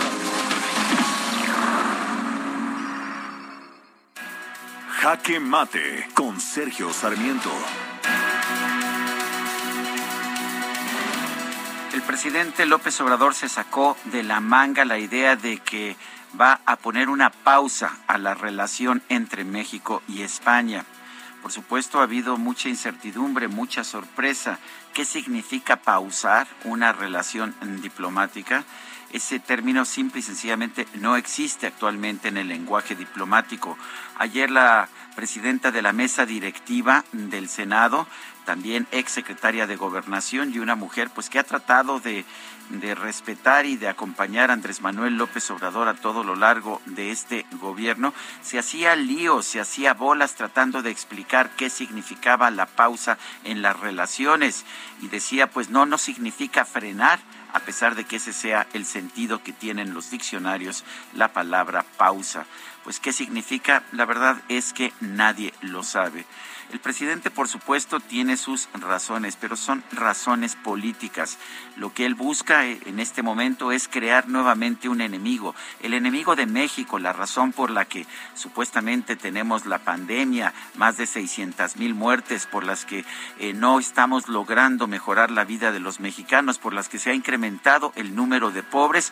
Supuestamente la culpa de todo eso es de los españoles habría que preguntarse si realmente ese es el caso. Me parece muy importante que entendamos que no se puede pausar la relación entre México y España. ¿Y por qué no se puede pausar? Porque, porque somos, porque tenemos una relación que es incontenible, tenemos una relación interna, genética, cultural, que no se puede evadir. México es una fusión de culturas, la cultura española y las culturas indígenas que estaban en nuestro país antes de la llegada de los españoles. Pero todo, nuestras fiestas, eh, nuestras tradiciones, esa Virgen de Guadalupe que consideramos estandarte de México, todo eso viene de España pero esto es algo, me parece, que el presidente ni siquiera ha querido reflexionar. Yo soy Sergio Sarmiento y lo invito a reflexionar.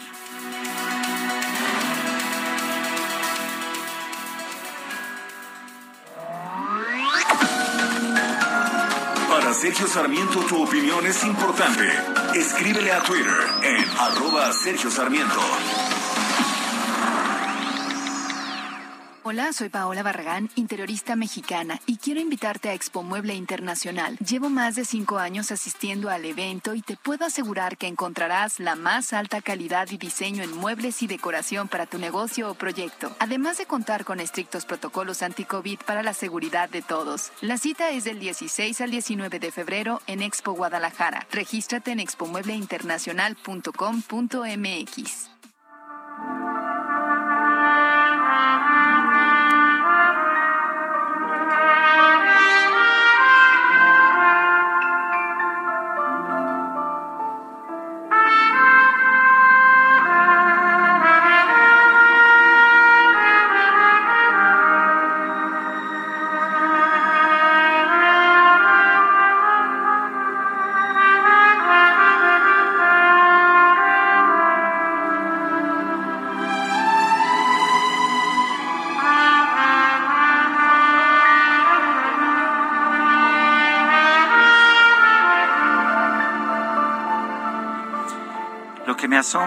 en el caso de Jerry Goldsmith es la diferencia entre cada uno de los temas que ha escrito para las bandas sonoras de las películas con las que ha colaborado. Este es el tema de amor de la, de la película Chinatown. Y lo que te puedo decir es que es completamente distinta de la, de la música que escuchamos para la profecía y bueno, que otras, uh, otras otras piezas que hemos estado escuchando esta mañana. Jerry Goldsmith no solamente es un gran compositor de música cinematográfica, sino además un compositor de una enorme versatilidad. Espero que, que estés de acuerdo, mi querida Guadalupe. Totalmente, ¿no? Bueno, esta nos eh, transporta a otros sitios y nos da otras sensaciones, por supuesto, este tema de amor.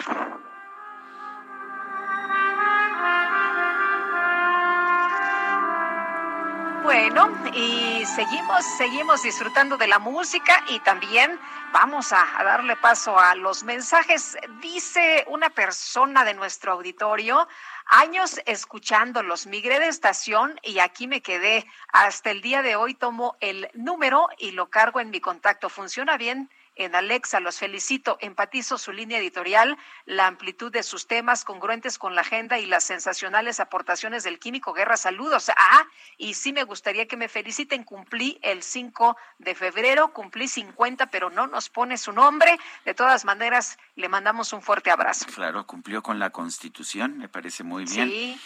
Bueno, dice otra persona, la pausa con España se debe a que el presidente habla pausado y la pausa fue un lenguaje pausado y como dijo la Cordero, la pausa es una pausa y ya no pues entendemos a esos dos adultos mayores, mejor que ya se jubilen.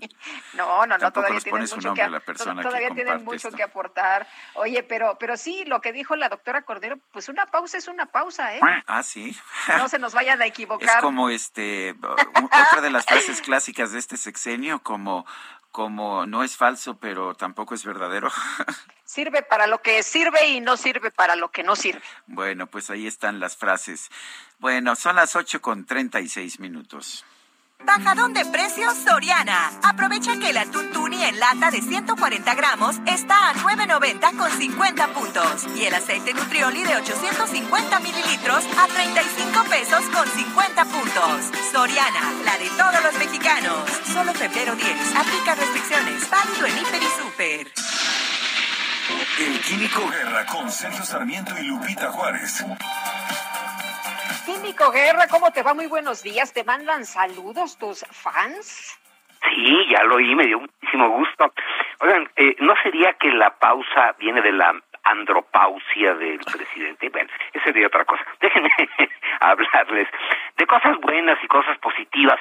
Ustedes saben que tenemos unas aliadas verdaderamente extraordinarias, maravillosas.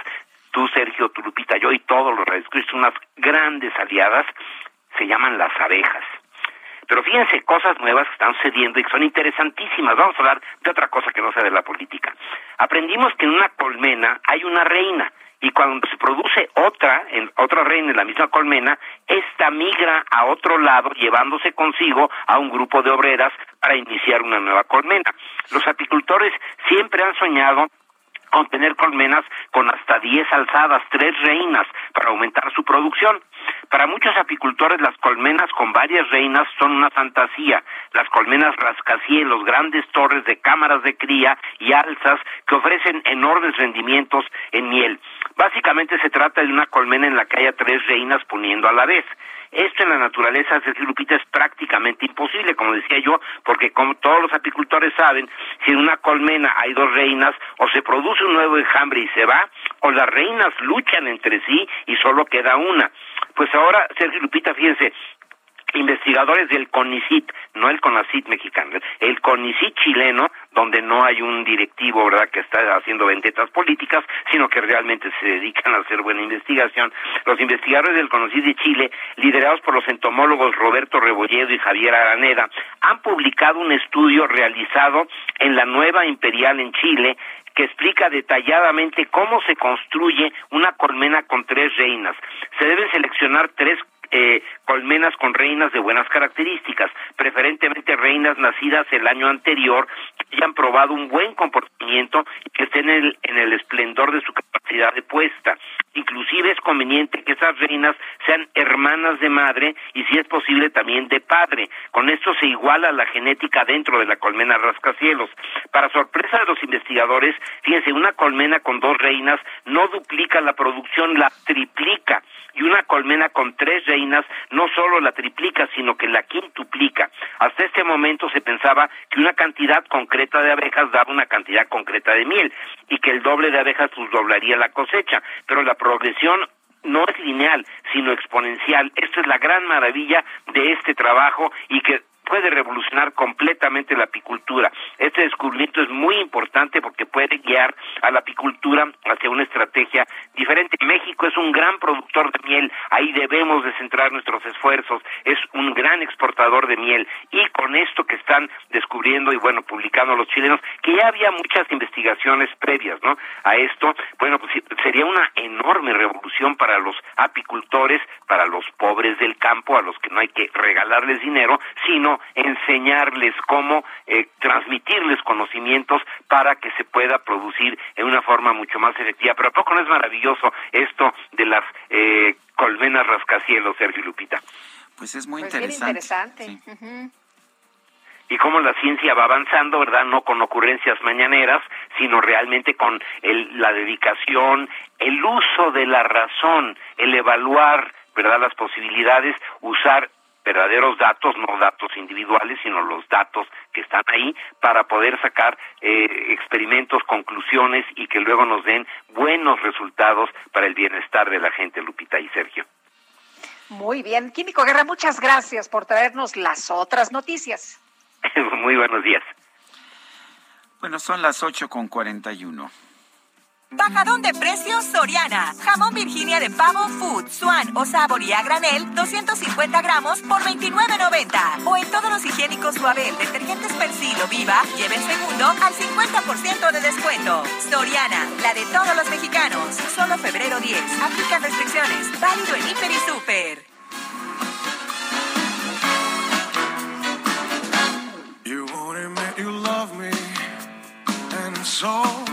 How am I ever to know? You only tell me, perhaps, perhaps, perhaps. Oye, yo escucho esta música y veo a Donovan Carrillo pues haciendo gala de su habilidad y de su talento en las pistas de hielo. Efectivamente, qué emocionante verlo en esta pues en estas interpretaciones que tuvo ayer eh, no fue quizás eh, su mejor momento, pero pues la verdad es que yo creo que Donovan, Donovan se ha ganado el cariño, el corazón de todos los mexicanos. Tiene una simpatía natural que realmente es impresionante, además, por supuesto, de su gran habilidad sobre la Entre pista los de mejores hielo. patinadores del mundo, imagínate nada más. Y tenemos en la línea telefónica a Diana Suazo. e- Ella es mamá de Donovan. Este, Diana, gracias por tomar nuestra llamada. Te vi muy emocionada ayer cuando hablabas con, bueno, cuando te entrevistaban y cuando hablabas con tu, con tu hijo. Cuéntanos qué sentiste. Sí, muchas gracias y muy buenos días. Muy emocionada, de verdad, porque es, es un sueño que, que él se plantó desde muy niño y que ahorita, después de casi 15 años, eh, lo esté haciendo realidad. De verdad, es muy gratificante. Eh, Diana, nos sorprende el, el talento, pero también pues eh, esta estructura que tiene Donovan, esta fortaleza con la que sale, sonríe y dice, bueno, pues gocé cada, cada segundo de, de mi interpretación eh, en la pista. Cuéntanos cómo, cómo llega Donovan a este momento, eh, cómo empieza en el patinaje y, y cómo lo ves ahora que ha logrado pues estar entre los mejores del mundo.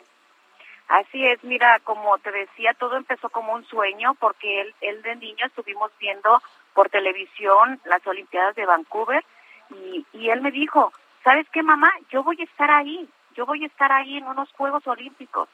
Y digo, ¿cómo, hijo? ¿De verdad quieres hacer eso? Claro, mamá, yo voy a estar ahí. Pues entonces vamos a luchar, hijo. Vamos a trabajar. Y él empezó, él empezó desde muy pequeño a formarse esa idea esa idea y no nada más la, la tenía, sino que la estaba trabajando junto con su entrenador, que, que bendito Dios, que, que lo vio en ese momento y, y le dio todas las cualidades para poder este, ser un, un patinador. Y, y los dos empezaron a trabajar en equipo y de verdad, de verdad, es tanto trabajo que hay atrás de ellos, tanto sufrimiento, lloramos, reímos, de todo hay, muchas, muchas este, historias tristes o historias alegres que contar, pero yo creo que todo, todo fue parte de su formación y él lo plasma, él lo plasma cuando patina porque lo siente, lo vive y disfruta el tener el aire, el tener el hielo, lo disfruta. Eh, Diana, ¿cómo, ¿cómo se adiestra uno para ser patina, patina, patinador olímpico, sobre todo considerando que en México no hay muchas veces las instalaciones ni los apoyos necesarios?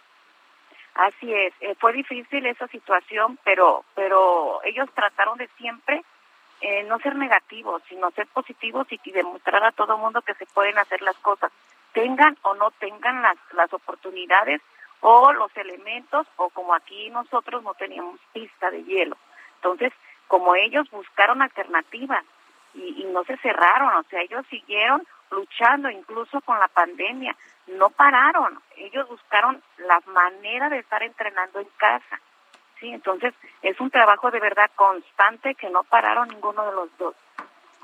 Eh, Diana, eh, ustedes hicieron muchos sacrificios. De hecho, pues el niño se fue a vivir a otro lado. Tu esposo y tú han trabajado durísimo. Eh, veía que y leía que tu esposo incluso, pues haciendo hasta tres trabajos a la vez para poder pagar, pues todo esto que, que es eh, caro, ¿no? De, de- para para poder practicar patinaje.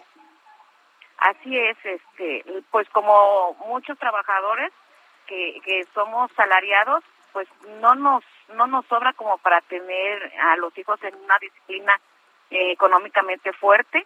Y aparte como teníamos nuestras hijas mayores también estaban en alto rendimiento, entonces llegó un momento en que los tres estaban en alto rendimiento y era pagar trajes, pagar viajes, eh, competencias, entonces la verdad hubo un momento en que ya no podíamos, tuvimos que hacer rifas, vender cosas, gracias a Dios tuvimos mucha gente que nos apoyó y nos hablaba y nos decía, ¿saben qué? Nosotros le apoyamos con esto, le mandaban a Donovan, le mandaban a Gregorio y, y se juntó, se juntó esta familia que nos apoyó muchísimo. Me llamó mucho la atención, Diana, que en, la- en las entrevistas, ah, en la entrevista de ayer te, te referías a él, le llamabas Papito. ¿Por qué le llamas Papito? ¿Patito? Ay, no, no recuerdo bien. Ah, es que fue tanta emoción que no recuerdo ni qué dije, yo creo. Sí, lo dijiste como dos veces, este, y me pareció muy muy, extraño la forma de referirte ¿De a él. hablarle a Gregorio? Sí, así. Ajá. eh, le- eh, No, mira, a, a Don, a, a Donovan, ¿A Donovan? sí. sí. Ah, papacito, le dije papá, papito, papito, papacito. Yo creo que se yo patito. No, Papito, sí, Papito es... me- Ajá, sí, sí. Es que, eh, pues es que este le digo, es una emoción tan grande que, que a veces lo que uno piensa y lo, lo quiere decir se transforma, pero lo que traté de decir es que es, es mi papacito. Sí, claro. No, a mí me, a mí me llenó de, de ternura esa forma en, en la que te dirigías a, en la que te dirigías a él. El, ¿qué, qué viene Pues, ahora? más de más de uno soltó la lagrimita, Diana, con esta Ay, llamada. qué lindo, gracias, mucha hombre. mucha emoción. Sí, mucha emoción, muchas gracias, de verdad. Todo el apoyo que ha tenido Donovan es gracias a todos ustedes. Yo le he dicho a Donovan, mira, mi hijo, usted siempre, siempre debe de ser agradecido, los pies en la tierra siempre y mirando hacia arriba. Y agradecer a toda la gente que se nos ha acercado tan tiernamente, tan sinceramente, siempre debes de agradecer. Bueno, pues yo quiero, yo quiero agradecerle, Diana Suazo, mamá de Donovan, de Donovan Carrillo, el haber conversado con nosotros. La verdad es que, bueno, muchísima gente que nunca había visto eh, patinaje sobre hielo estaba emocionado el día de ayer. Bendito Dios. Bendito Dios. Diana Sí. Suazo, gracias. Un fuerte No, abrazo. gracias a usted. Gracias a ustedes por todo esto. Adiós. Hasta luego, muy buenos días. Bueno, Sergio, hemos venido platicando a lo largo de las últimas semanas, de los últimos días, que los profesores de Zacatecas no tienen ni para comer. Desde hace 15 días no les pagan su salario, su quincena a los profesores en activo, a los profesores jubilados no les han pagado su aguinaldo. Salieron a las calles en una mega movilización. El gobernador les ha dicho que no toquen la puerta del gobierno del estado, que vengan a la Ciudad de México porque el presidente les prometió federalizar la nómina. Vamos a platicar con Oscar, eh, Oscar Castruita, el secretario general de la sección 58 del Sindicato Nacional de Trabajadores de la Educación. Oscar, gracias por tomar nuestra llamada. Muy buenos días. Buenos días, saludo a toda la audiencia. Un saludarle. A ver, cuéntenos, ¿usted ya se reunió con el secretario de Gobernación esta mañana o qué es lo que van a hacer?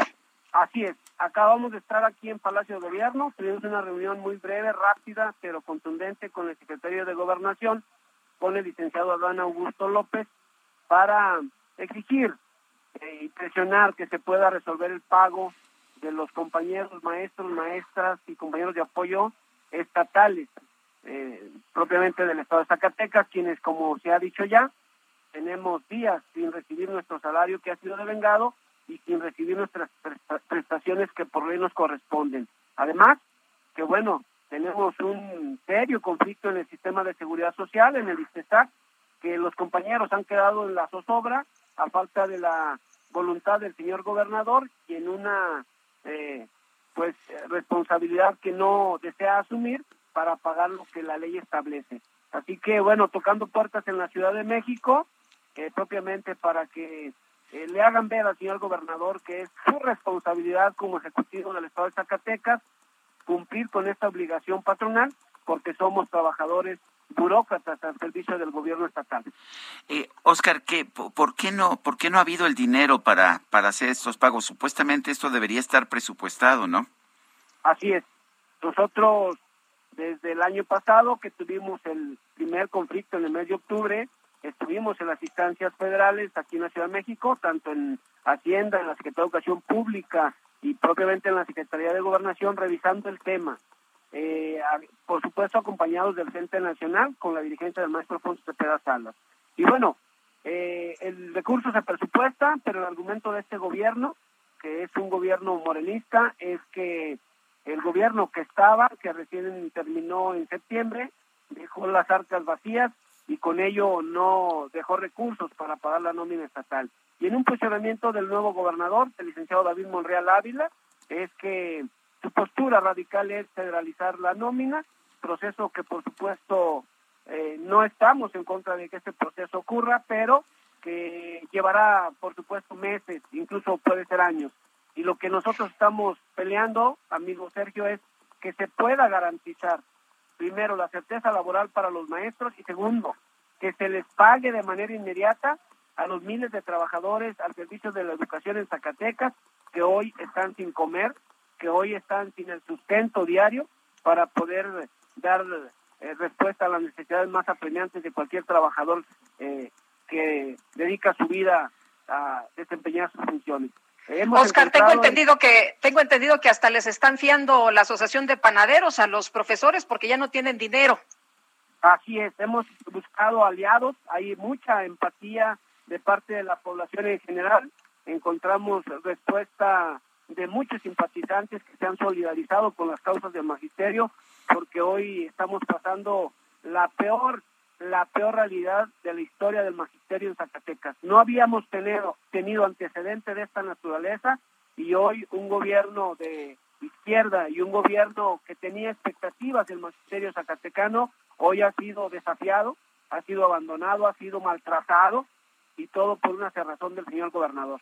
A ver, Oscar, eh, federalizar la nómina, decía usted, no porque se tardarían mucho, aunque hay algunos que dicen que ustedes no quieren federalizar la nómina porque entonces no podrían meter la mano en los recursos. ¿Qué nos responde? No, nosotros no tenemos inconveniente en la federalización de la nómina. Nosotros, al contrario, eso generaría condiciones para que los maestros estatales tuvieran las condiciones de pago igual que los maestros federalizados. Lo que sí observamos es que es un proceso irrenunciable, inobjetable del gobierno del Estado desde 1992 a la fecha en la que los gobiernos estatales tienen la obligación no solo de impartir educación y administrar los servicios educativos, sino responder de manera financiera en el tema en el tema educativo.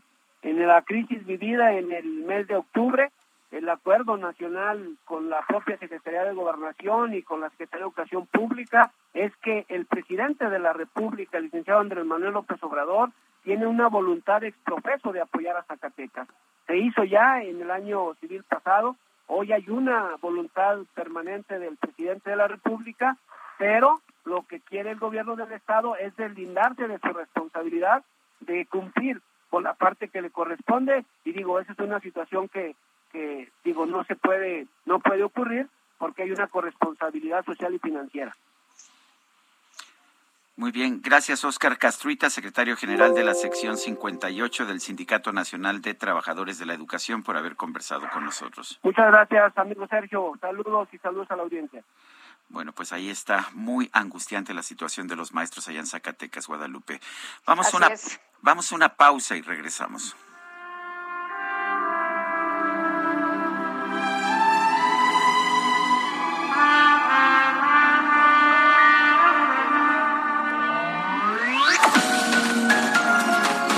Sarmiento y Lupita Juárez quieren conocer tu opinión, tus comentarios o simplemente envía un saludo para ser más cálida esta mañana.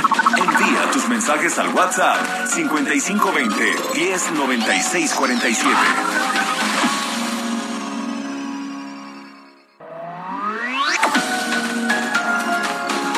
Continuamos con Sergio Sarmiento y Lupita Juárez por El Heraldo Radio.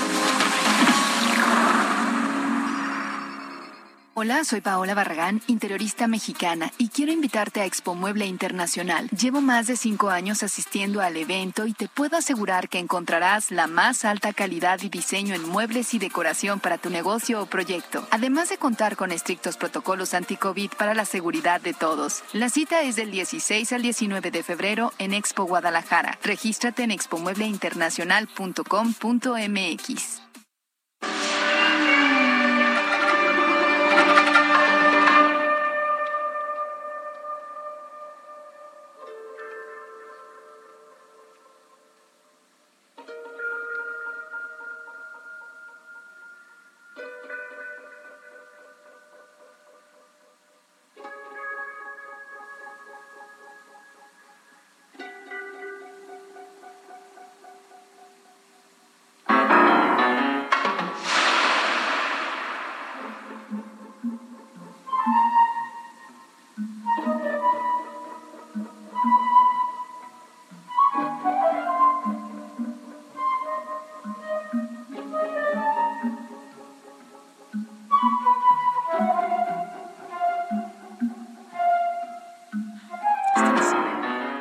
escuchando un fragmento de la banda sonora del planeta de los simios. También obra de Jerry Goldsmith, a quien estamos recordando el día de hoy.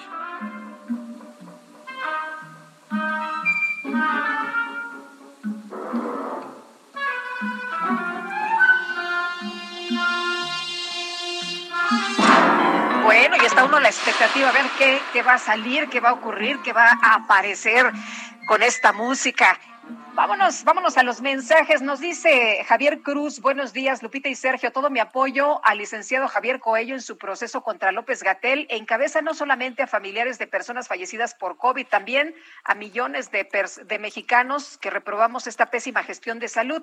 Si se aplica por lo menos el mismo criterio de omisión que se usó contra Robles, López Gatel terminará en la cárcel. La diferencia es que aquí se provocaron miles de mexicanos muertos. Saludos cordiales.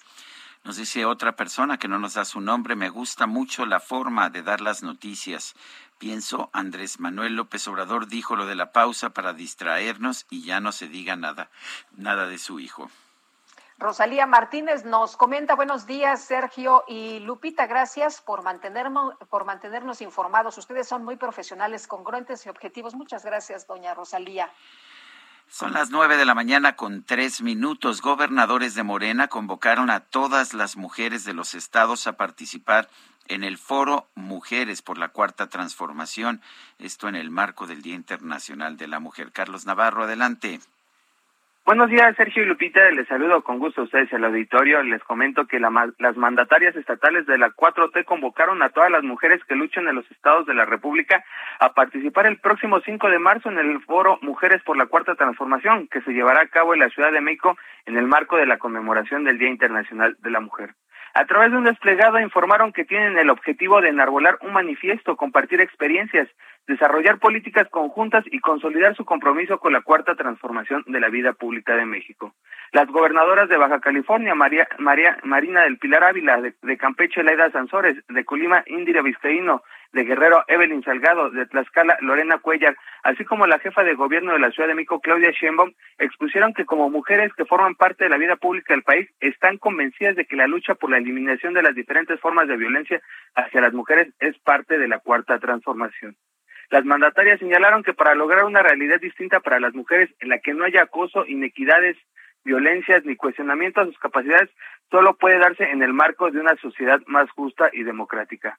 Una sociedad libre de machismos y discriminación parte de los principios de igualdad, solidaridad, paz y justicia, aseguraron las morenistas.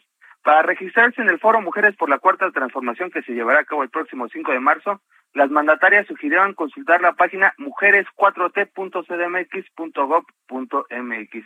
Sergio Lupita, la información que les tengo. Carlos Navarro, gracias por este reporte. Hasta luego, buenos días. Bueno, y la verdad, Guadalupe, es que esta cuarta transformación, este gobierno de la República ha tenido muchos problemas, a pesar de que dice que es de izquierda, con las mujeres, con los movimientos de mujeres, los movimientos feministas. Sí, eh, te, acordarás que se ha señalado eh, que es el presidente, como le decían, el presidente más feminista en la historia de México y ha hecho declaraciones que no van muy de acorde con el movimiento feminista. De hecho, dijo que era un movimiento de moda, ¿no? Las señaló, ha señalado a las mujeres, las ha acusado, no le gusta que salgan a las movilizaciones. En fin, vámonos, vámonos a los deportes. Mira, me gusta,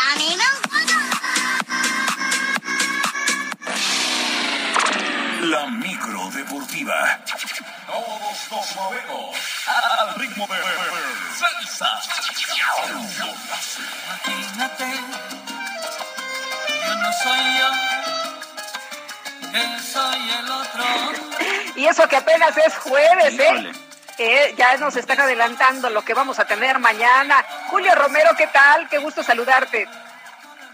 Sergio Lupita, muy buenos días. El gusto es mío, amigos del auditorio. Efectivamente, ya, ya huele a viernes, pero pues hay que pasar todavía la aduana del jueves, ni hablar, así es el asunto. Vámonos rapidísimo con la información deportiva esta mañana, con un total de 218.13 puntos, muy lejos de la zona de medallas finalizó la histórica participación del patinador mexicano Donovan Carrillo en el encuentro deportivo invernal allá en Beijing. El lugar, la verdad, fue lo de menos después de los cuatro minutos que duró su rutina y que lo dejó con grandes enseñanzas, enseñanzas para el futuro. Vamos a escuchar a Donovan Carrillo, patinador mexicano.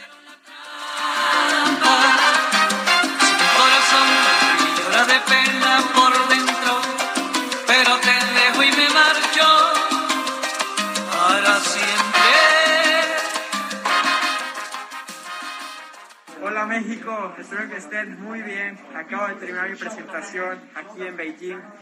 Estoy muy contento. En general, sé que no fue la mejor presentación, pero de ella sacamos cosas muy positivas. Creo que hay mucho que aprender todavía y mucho por mejorar.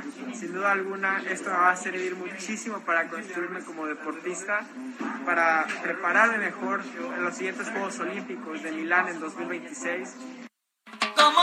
¿Cómo la quiero? ¿Cuánto extraño? Lugar 22 de 24, Donovan Carrillo, que logró 79.69 en la rutina corta el pasado lunes y 138.44 puntos en la rutina larga para romper todos sus récords personales, además de convertirse en el primer latinoamericano en clasificarse a una final en un evento de este tipo. Insistimos, el lugar fue lo de menos, pero Donovan Carrillo en verdad que logró paralizar ayer por la noche a todo México para ver su actuación. Bueno, pues felicidades, sin lugar a dudas, sin lugar a dudas, una actuación histórica. En otras cosas, la directiva de los Gallos Blancos del Querétaro oficializó la llegada del argentino Hernán Cristante como su nuevo técnico para lo que resta del presente torneo de clausura del fútbol mexicano. Cristante llega en lugar del uruguayo Leonardo Ramos, que dejó a los emplumados en el sitio 14 de la tabla general. Luego del anuncio, alcanzó al equipo en Cancún, donde sostuvieron un duelo amistoso contra el New York City FC. Así es que Hernán Cristante regresa a dirigir al fútbol mexicano. Y en duelo pendiente de la fecha 4, las Chivas Rayadas del Guadalajara derrotaron 3 por 1 al Juárez, todo esto de visita. El rebaño lo perdió 1 por 0, pero lograron recuperarse con autogol de Alejandro Arribas, tantos de Alexis Vega y de Jesús Angulo. Por lo pronto, Marcelo Michele Año, técnico de las Chivas, destacó la entrega de sus jugadores que lograron regresar y rescatar los tres puntos.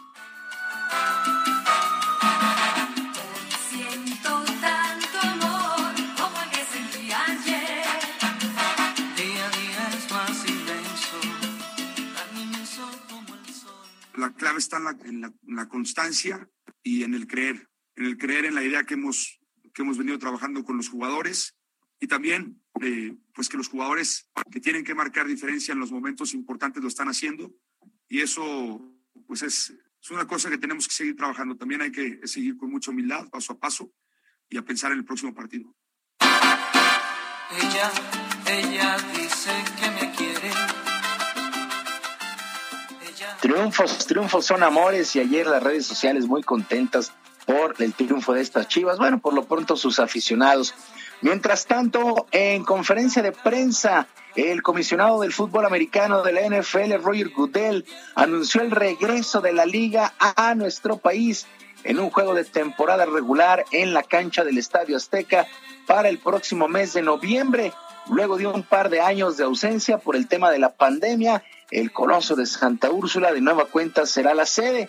Hay que recordar que en noviembre del 2019 los jefes de Kansas City derrotaron 24 a 17 a los cargadores. Roger Goodell agregó que en breve se dará a conocer el nombre de los equipos que tomarán parte en este programa internacional de la NFL. También Alemania. Alemania estará recibiendo varios duelos para la próxima campaña, pero pues acá lo destacado es que en noviembre de nueva cuenta la NFL regresa a la cancha del Estadio Azteca. En otra información, esto sí, la verdad es que muy, muy triste. El mundo de la lucha libre está, está de luto con el fallecimiento de dos de sus personalidades. El super muñeco perdió la vida a los 59 años de edad, luego de varios días internado, donde se había reportado como grave. Debutó en 1982 con el nombre de Sanguinario Junior y dos años después se cambió a su nombre definitivo, al del Super Muñeco, Posteriormente, ya por la noche, se confirmó también la muerte del cronista Arturo El Rudo Rivera, que también llevaba internado desde el pasado 3 de febrero. El Rudo debutó primero como reportero de fútbol, incluso fue muy cercano al comité organizador del Mundial de México 86 de fútbol y posteriormente como una de las voces de la empresa del Consejo Mundial de Lucha Libre y también de la AAA. Tenía 68 años. Descansen en paz. La verdad es que sí, sí sacudió el mundo de la lucha libre y del mundo del deporte en general. Estas dos muertes, la de Super Muñeco y también la de El Rudo Rivera, aquella frase de lo rudo, lo rudo, los rudos, bueno, pues se le debe justamente a Arturo Rivera, pues descansen en paz con pues eh, estas estas noticias que la verdad no no fueron nada agradables el día de ayer por la noche. Sergio Lupita, amigos del auditorio, la información deportiva este jueves, que es un extraordinario día para todos. Yo por supuesto les mando un abrazo a la distancia. Julio Romero, muy buenos días. Buenos días para todos.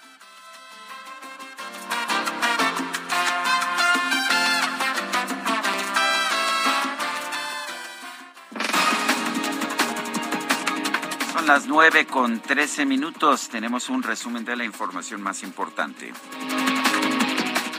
Esta mañana el presidente López Obrador consideró que su reunión con el enviado especial para el clima de los Estados Unidos, John Kerry, fue amable y respetuosa. Señaló que sí hablaron sobre su iniciativa de reforma eléctrica. Nos platicamos sobre los proyectos de México, cómo estamos actuando de manera responsable y también hablamos de la iniciativa de reforma eléctrica, explicándole por qué se está presentando esta iniciativa que está en el Congreso y que los legisladores van a decidir en su momento si se aprueba o no. Y fue pues una conversación muy amable, respetuosa, por otro lado, el presidente López Obrador señaló que nunca ha planteado romper relaciones diplomáticas con España. Sin embargo, insistió en que tener una pausa sería bueno para ambos países.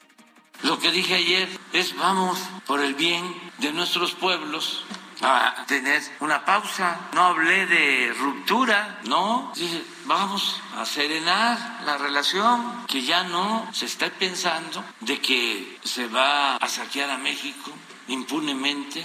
Ya eso pasó, es una falta de respeto. Deberían de ofrecer hasta disculpa. No lo han hecho, no importa, pero vamos a entrar a una etapa nueva, despacio. Los alcaldes de Morena en la Ciudad de México y el Estado de México firmaron un convenio para trabajar de manera coordinada en materia de seguridad. Y el ministro de Relaciones Exteriores de Ucrania, Dimitro Kuleva, reconoció que hay posibilidades reales de lograr un arreglo diplomático con Rusia a fin de evitar un conflicto armado.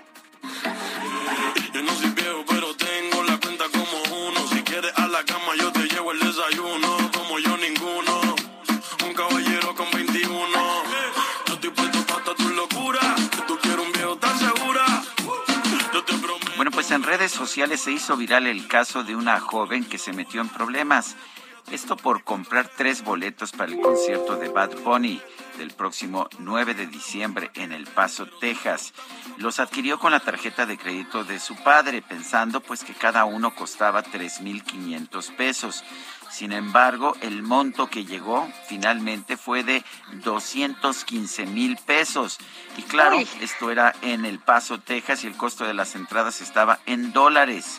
Además, le cobraron un importe por servicio.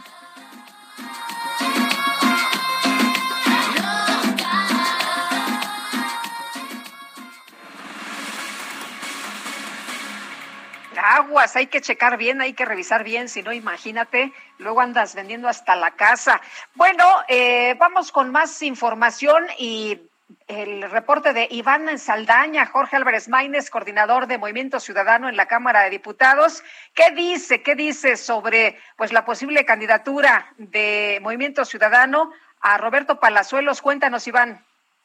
¿Cómo estás, Lupita, amigos del auditorio Sergio? Buenos días.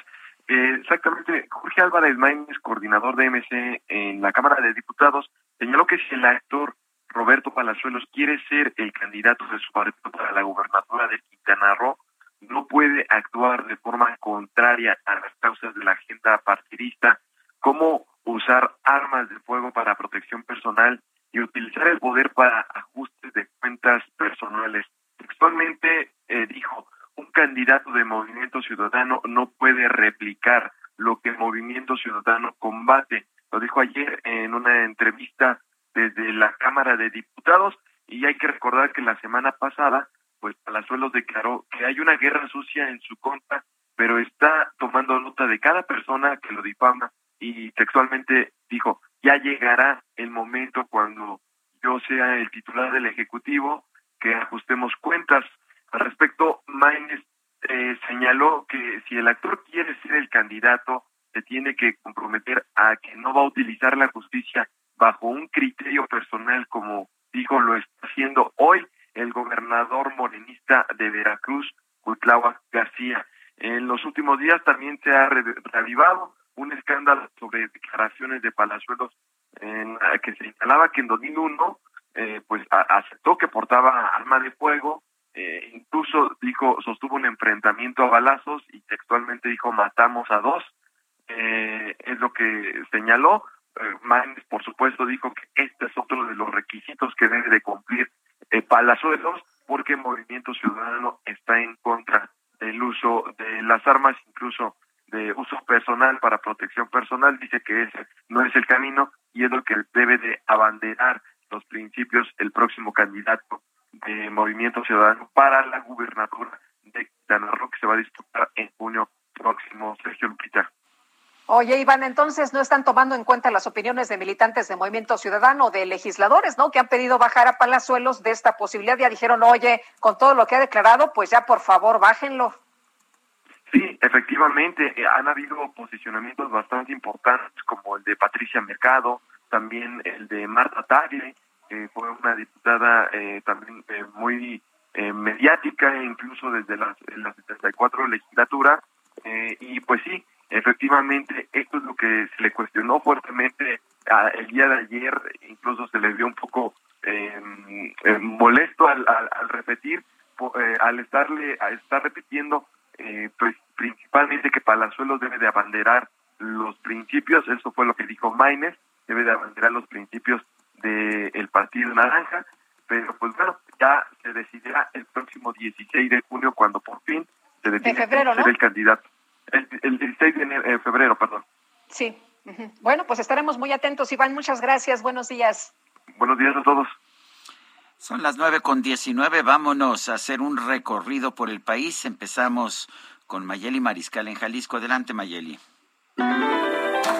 Hola, ¿qué tal? Muy buenos días. Buenos días a todo el auditorio. Son tres personas, dos mujeres y un hombre, los acusados de participar en el secuestro y muerte del menor de 16 años, Eduardo Salomón, en Tlajumulco de Zúñiga. Y este miércoles se llevó a cabo la audiencia de imputación. En rueda de prensa, el fiscal general Luis Joaquín Méndez Ruiz confirmó que el menor no tenía relación con ninguna de estas personas y que la principal línea atiende a una confusión por parte de los presuntos delincuentes. Los detenidos son Jesús E., Elvia G., María Guadalupe y los delitos que se busca imputar son desaparición cometida por particulares, desaparición cometida por particulares agravada y homicidio calificado. Esta es la información. Vamos contigo, Daniel, hasta Monterrey.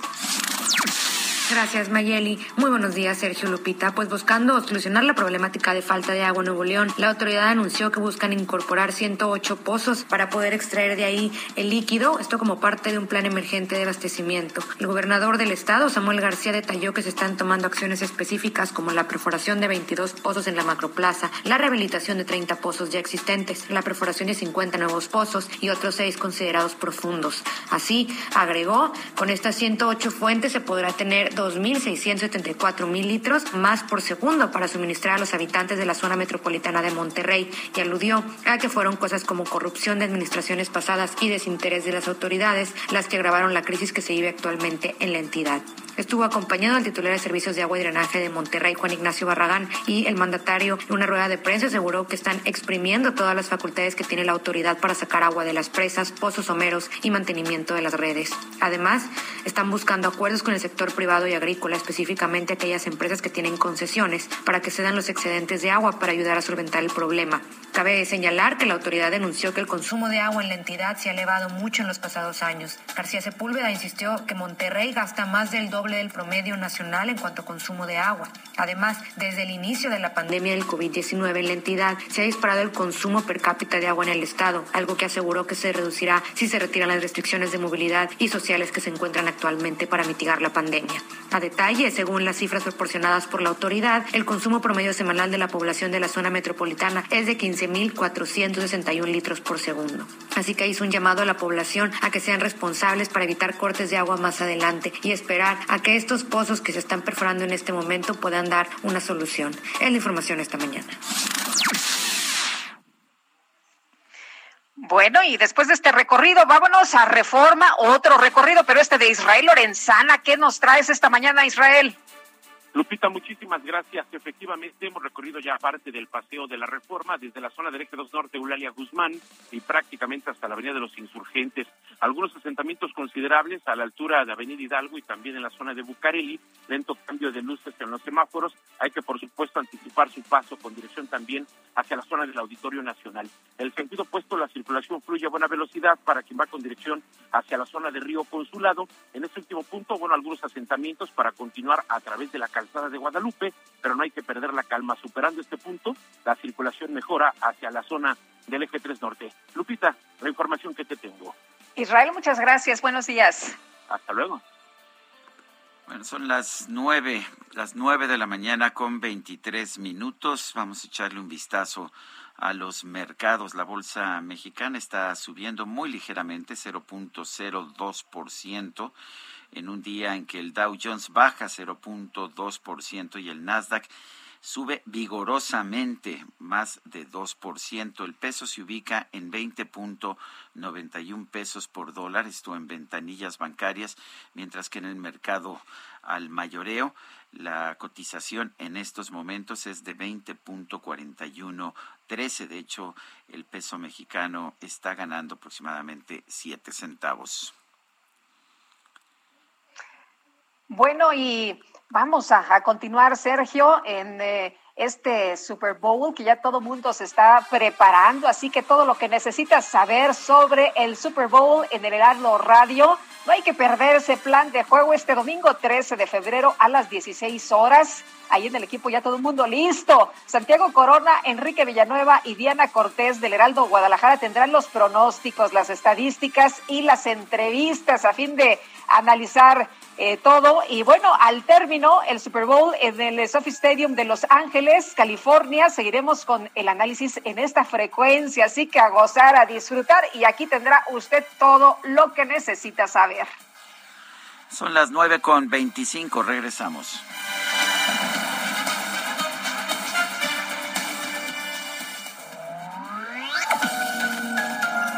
Sergio Sarmiento y Lupita Juárez quieren conocer tu opinión, tus comentarios o simplemente envía un saludo para ser más cálida esta mañana.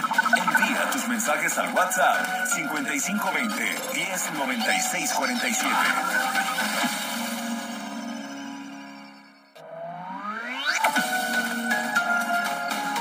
Continuamos con Sergio Sarmiento y Lupita Juárez por El Heraldo Radio. Hola, soy Paola Barragán, interiorista mexicana, y quiero invitarte a Expo Mueble Internacional. Llevo más de cinco años asistiendo al evento y te puedo asegurar que encontrarás la más alta calidad y diseño en muebles y decoración para tu negocio o proyecto, además de contar con estrictos protocolos anti-COVID para la seguridad de todos. La cita es del 16 al 19 de febrero en Expo Guadalajara. Regístrate en expomuebleinternacional.com.mx. Estimados, buenos días. Soy María Rojas. Excelente entrevista a la mamá de Donovan. Ese chico con la eh, sonrisa en el rostro, pegada a la cara, que nos hizo soñar a muchos y nos ha conmovido. Y me pongo a pensar en tantos sueños terminados, tantos sueños rotos de tantos niños fallecidos a causa del cáncer, de COVID, huérfanos de padre que no tendrán esa oportunidad. Cuídense mucho, se les agradece. Hola, estimado Sergio y Lupita, muy buenos días. Un gusto como siempre estarlos escuchando. Y como lo digo, escuché que en algún estado de la República no se les ha pagado a los maestros. Y aquí en el Estado de México, el ICEMIM, es eh, nuestro servicio médico, no tiene ni siquiera un jarabe para tratamiento de tos. Ojalá puedan pasar este reporte y que el gobernador Alfredo del Mazo pudiera revisar esa situación, ya que es increíble que ni un jarabe ni pastillas para la tos pueda tener el ICEMIM. Gracias y que tengan excelente día.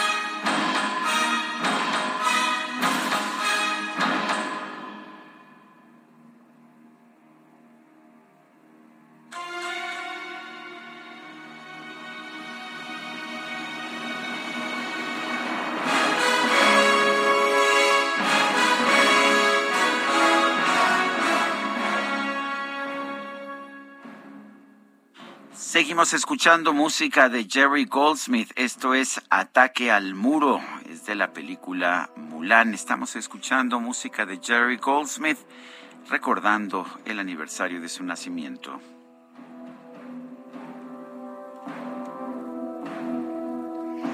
Muy majestuoso, por supuesto. Oye, y vámonos, vámonos con Mónica Reyes. Adelante, Mónica. Gracias, buenos días, Sergio Sarmiento, Lupita Juárez, amigos. Si tienen una solución sobre algún tema respecto a la economía en México, es momento de darla a conocer. El Premio de Economía Citibanamex 2021 está aquí con su edición del 70 aniversario. Participen y ganen hasta 500 mil pesos en premios. Consulten las bases en citibanamex.com, diagonal Premio Economía. Solo recuerden que tienen hasta el 18 de marzo para inscribirse.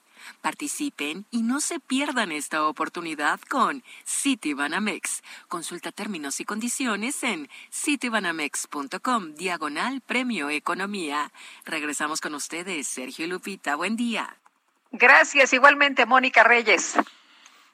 La primera sala de la Suprema Corte de Justicia determinó que la medida cautelar de prisión preventiva debe ser revisada por los jueces cuando el acusado cumpla dos años privado de la libertad. Esto incluiría los casos de delitos graves. Diana Martínez nos tiene el reporte. Adelante, Diana.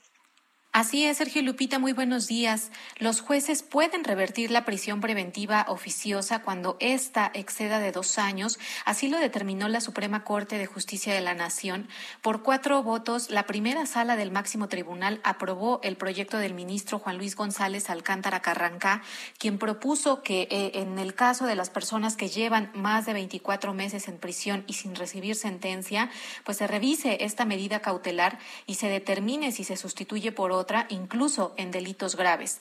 El integrante de la Corte precisó que al revisar la posible modificación de la medida, se deben analizar las características del hecho delictivo, la extensión de las investigaciones y la dificultad probatoria, también si la actividad procesal del imputado no es la detonante de la dilación para la culminación del proceso y si la conducta de las autoridades ha sido diligente.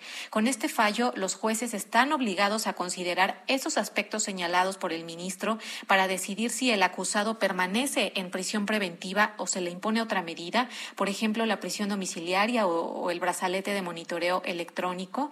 Eh, la Constitución señala que la prisión preventiva en ningún caso será superior a dos años, salvo que su prolongación se deba al ejercicio del derecho de defensa del imputado. La resolución derivó del caso de un hombre identificado como Álvaro, quien lleva más de tres años bajo proceso penal en el reclusorio Oriente por secuestro express, delito que amerita prisión preventiva de oficio. A este hombre de 53 años de edad se le imputó primero el delito de robo, pero varios meses después se le reclasificó y su caso se envió al fuero federal porque la conducta delictiva presuntamente se cometió en un camión de liconza contra un servidor público federal. Debido a que no ha recibido sentencia, pues el imputado pidió el cambio de medida cautelar con el argumento del plazo constitucional de dos años, pero su petición fue rechazada y su caso llegó a la Corte. Muchas gracias, ah, muchas gracias por esta información, Diana Martínez. Adelante, Lupita. Bueno, pues eh, vamos a preguntarle a Isabel Miranda de Gualas, presidenta de Alto al Secuestro, ¿qué opina de esta decisión de la Suprema Corte de determinar que esta medida cautelar de prisión preventiva pueda ser revisada por los jueces cuando se cumplan estos dos años privados de la libertad? Eh, Isabel, gracias por tomar nuestra llamada. Como siempre, buenos días. Pues, ¿qué opina? Lupita, buenos días. Don Sergio, buenos días. y a todo el auditorio, buenos días. Mira, Lupita, me parece que se tomó de una manera muy a la ligera si tomaran en cuenta las víctimas y voy a tratar de explicarles a ustedes y al auditorio por qué. A ver, una víctima no tiene el control del proceso, quien lo tiene es el Poder Judicial y en este caso participa también el, la defensoría y el propio este la propia fiscalía general de la república. Yo me pregunto y le pregunto a la suprema corte de justicia qué culpa tiene la víctima de que se alargue el proceso o de la lentitud con la que se lleve a cabo el proceso ninguno. La víctima no tiene control para nada del proceso. Quien lo tiene repito es el poder judicial y entonces yo preguntaría, ¿por qué no dieron la parte de las víctimas? ¿Por qué una víctima se va a quedar sin obtener justicia porque eh, por haber transcurrido el tiempo de dos años y que alguien haya cometido la negligencia, y cuando digo ese alguien, me refiero al sistema de procuración y administración de justicia, la víctima se va a quedar sin justicia. ¿Por qué se va a quedar sin justicia? Porque lo que hacen es que lo mandan a su casa a llevarlo en libertad de proceso.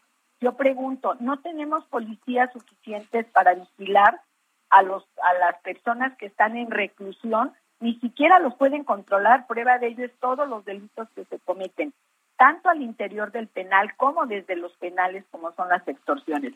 Si no los pueden controlar adentro cuando están bajo su cargo, ¿quién los va a controlar afuera? Nadie y eso va en detrimento de las víctimas y de la propia sociedad, porque van a seguir reincidiendo y van a seguir amenazando a las víctimas y las van a, seguir agrediendo. Entonces, me parece que es una determinación que no contempla que además va a propiciar muchísimo más retraso en la administración de justicia, por algo muy simple. Si hoy tenemos un determinado número de casos en proceso, hoy con esta resolución que tomó la Suprema Corte de Justicia, Probablemente tengamos 30 mil avalanchas nada más para pedir de nuevo una revisión de la medida cautelar. Creo que eh, me parece que abrieron demasiado la puerta. La revisión de la medida cautelar está contemplada, pero en ciertas circunstancias. ¿Cuáles son esas? Que hubieran cambiado las condiciones del, del procesado, es decir, que a lo mejor se hubiera desvanecido las pruebas, que no hubiera pruebas suficientes, ahí sí está justificado el que se revise la medida cautelar, pero eh, porque al contrario se hayan fortalecido los expedientes, me parece absurdo que dejen salir a alguien solo por haber transcurrido el tiempo. Me parece que eh, no estamos teniendo conciencia del daño que se le va a causar a la sociedad. No hay quien controle a estas personas, a los procesados, ni dentro ni fuera. Si dicen que a algunos les pondrán un brazalete, me pregunto, ¿de dónde va a salir ese presupuesto? Porque no hay presupuesto. Y la otra, ¿quién va a monitorear que no se retiren el brazalete este, y que sigan sujetos en su casa? Porque policías, repito, no pueden ponerle a cada uno en su casa un policía o dos para que los vigilen. Me parece que, como siempre, solamente es populista la decisión, no se tomó en cuenta a las víctimas, no se tomó en cuenta a la sociedad Vivimos en un país de una gran violencia, de una gran impunidad y creo que esto pues realmente beneficiará indudablemente a muchos de los procesados, a muchos eh, gentes que este, han agredido a la sociedad, pero a las víctimas y a la sociedad me parece que no nos va a beneficiar en nada. Eh, sin embargo, hay mucha gente que está en la cárcel a veces durante muchos años eh, antes de ser condenada, antes de, eh, de ser considerada pues finalmente responsable legalmente y permanecen en la cárcel, son castigadas antes de que haya un fallo y muchas veces después de cinco o diez años se les libera con un, ni siquiera con un usted disculpe. Eh, don Sergio, eso sucede para los delitos de graves o los delitos de alto impacto, como puede ser homicidio, feminicidio, secuestro, trata de persona. Hoy, en la actualidad, no hay quien se quede en la cárcel por haber robado un súper o un celular, o no deberían de, y creo que ahí a los que deberían de educar indudablemente son a los jueces que determinen o no una prisión preventiva. Creo que ahí estaría la clave, más que en volver a cargar al sistema, lo que se debería de ver es que hay delitos que están en el artículo 19 constitucional que requieren prisión preventiva y que no deberían de estar como prisión preventiva. Entonces, el tema se convierte en un tema legislativo, pero yo repito, ¿qué pasa para la gente, todas esas niñas que han sido violadas, que incluso veíamos el caso, ustedes daban cuenta de una niña que violaron y, y la mataron, y porque transcurran dos años van a dejar salir a alguien que este que agredió y mató a una niña, eso sí me parecería algo porque incluye los los delitos graves también, ¿verdad? Sí, claro, claro, incluye a todos, pero esto va más que nada dirigido a los delitos graves, Lupita, porque realmente en los delitos menores la gente ya no se está quedando en la cárcel y ahí esto sí serviría para lógicamente los que estuvieran en la cárcel por delitos menores, pues ni siquiera ahí sería una negligencia de parte del poder local, me refiero a los estados, que no están haciendo esto que marca la ley, porque la ley sí marca la revisión de la medida cautelar.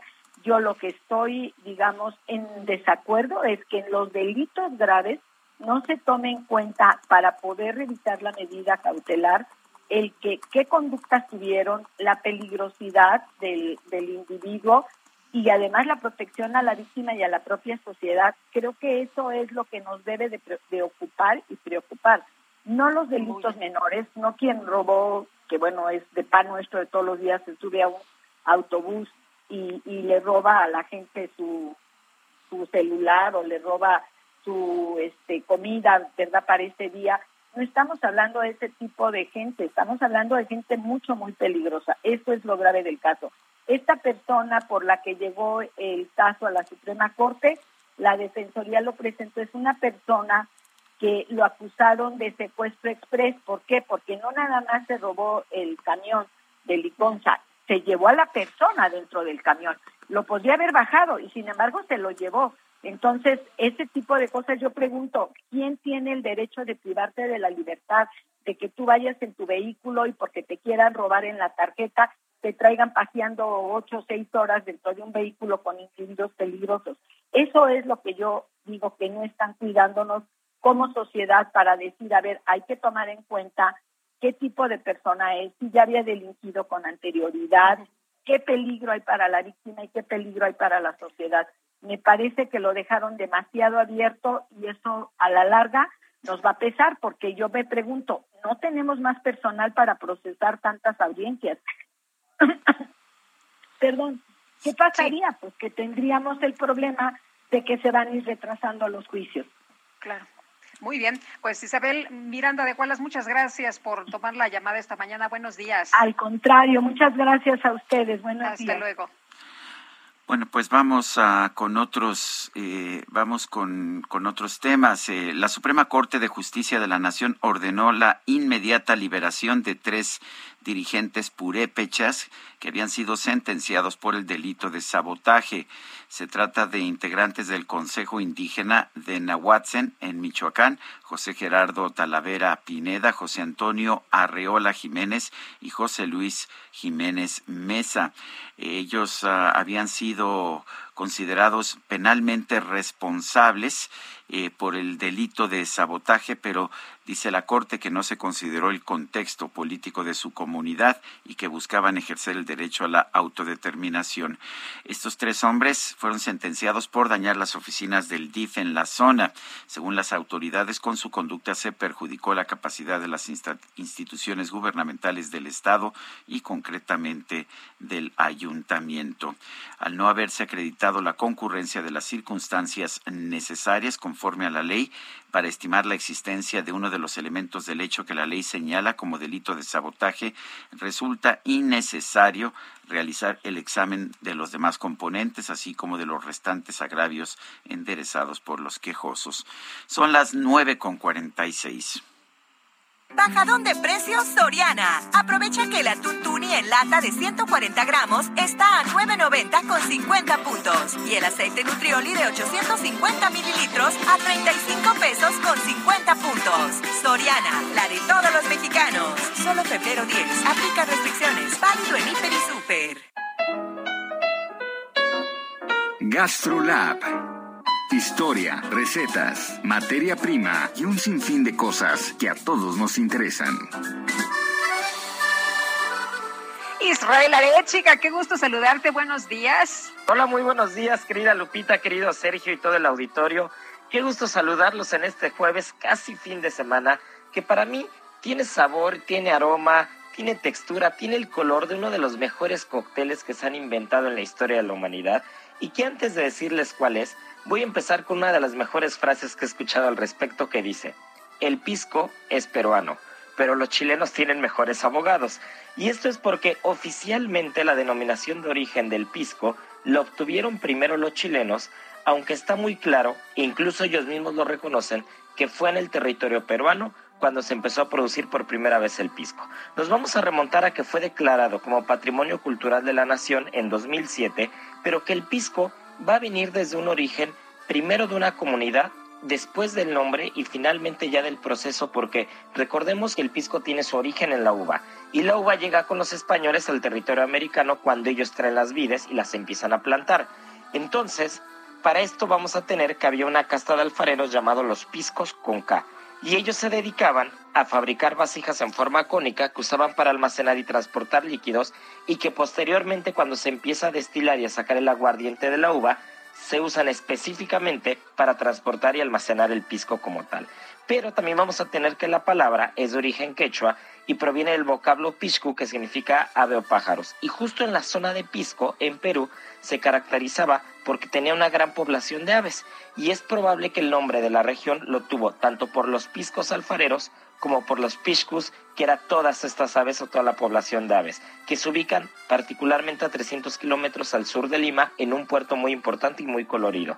Finalmente, ya en la capital, en Lima, en la década de 1920, cuenta las historias que había un bar llamado el Morris Bar y justo ellos fueron los primeros que anunciaron el pisco sour como una de sus especialidades, aunque originalmente no tenía clara de huevo, que es uno de los ingredientes que no pueden faltar porque eso es lo que le da la espuma tan característica. También finalmente se le agrega el amargo de angostura, que es este bitter que tiene muchas cortezas de árboles, muchos extractos diferentes y que le da ese puntito rojo y ese sabor tan característico. Finalmente el pisco chileno llega a escena a finales del siglo XVII, principios del siglo XVIII, pero ya desde hacía muchos años antes en Perú se producía. Al final, no importa si el pisco que consumimos es chileno o es peruano, el pisco sour como tal es una bebida 100% peruana, que es una delicia acompañada de un buen ceviche y en un fin de semana como este nos quería pero de lujo. Les mando un fuerte abrazo y quiero recordarles como todos los jueves que mañana viernes en la edición impresa El Heraldo de México Leche en un buen ojo a Gastrolab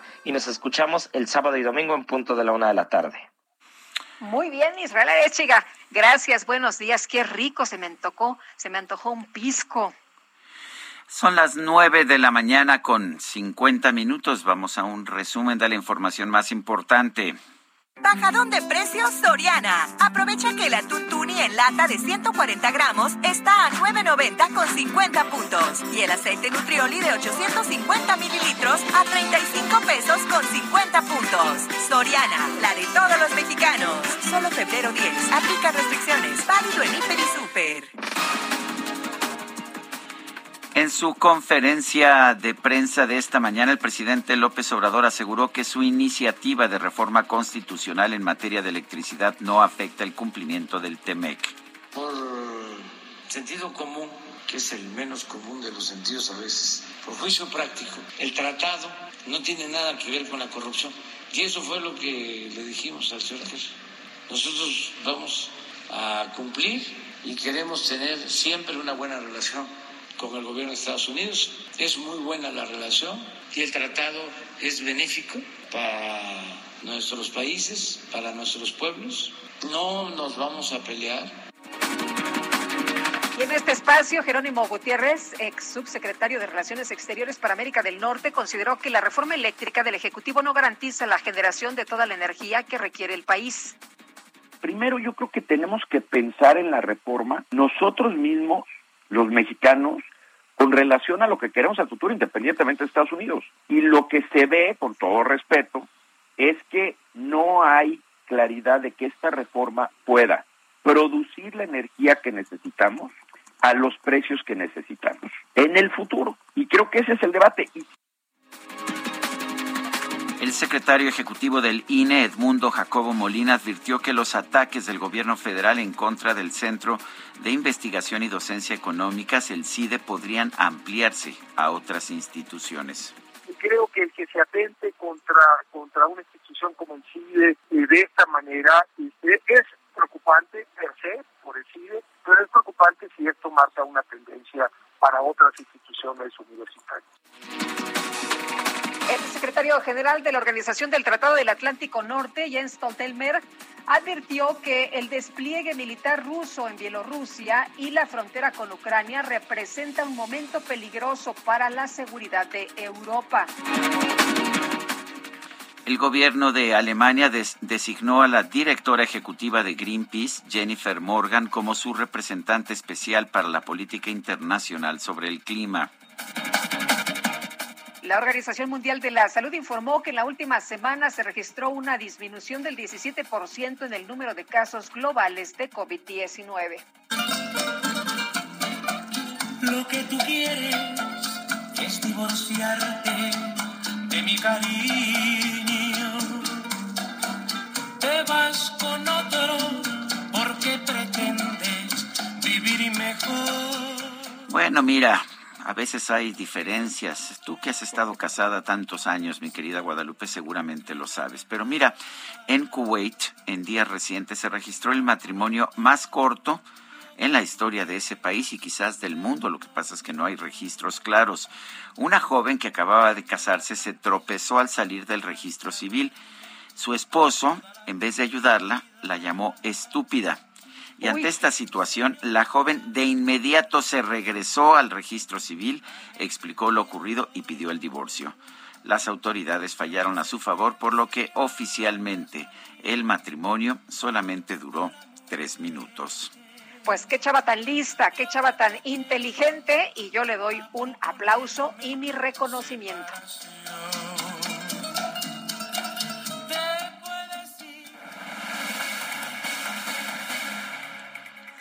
Se nos acabó el tiempo, Guadalupe. Pues vámonos, que la pasen todos muy bien, disfruten este día y nos escuchamos mañana que ya será viernes a las 7 en punto. Pásenla muy bien. Bueno, y nos despedimos escuchando más música de Jerry Goldsmith, el, uh, el compositor de música cinematográfica. Nos despedimos con The Gremlin Rag, el rag de los, gremlins, de los gremlins de la película precisamente Los Gremlins. Hasta mañana. Gracias de todo corazón.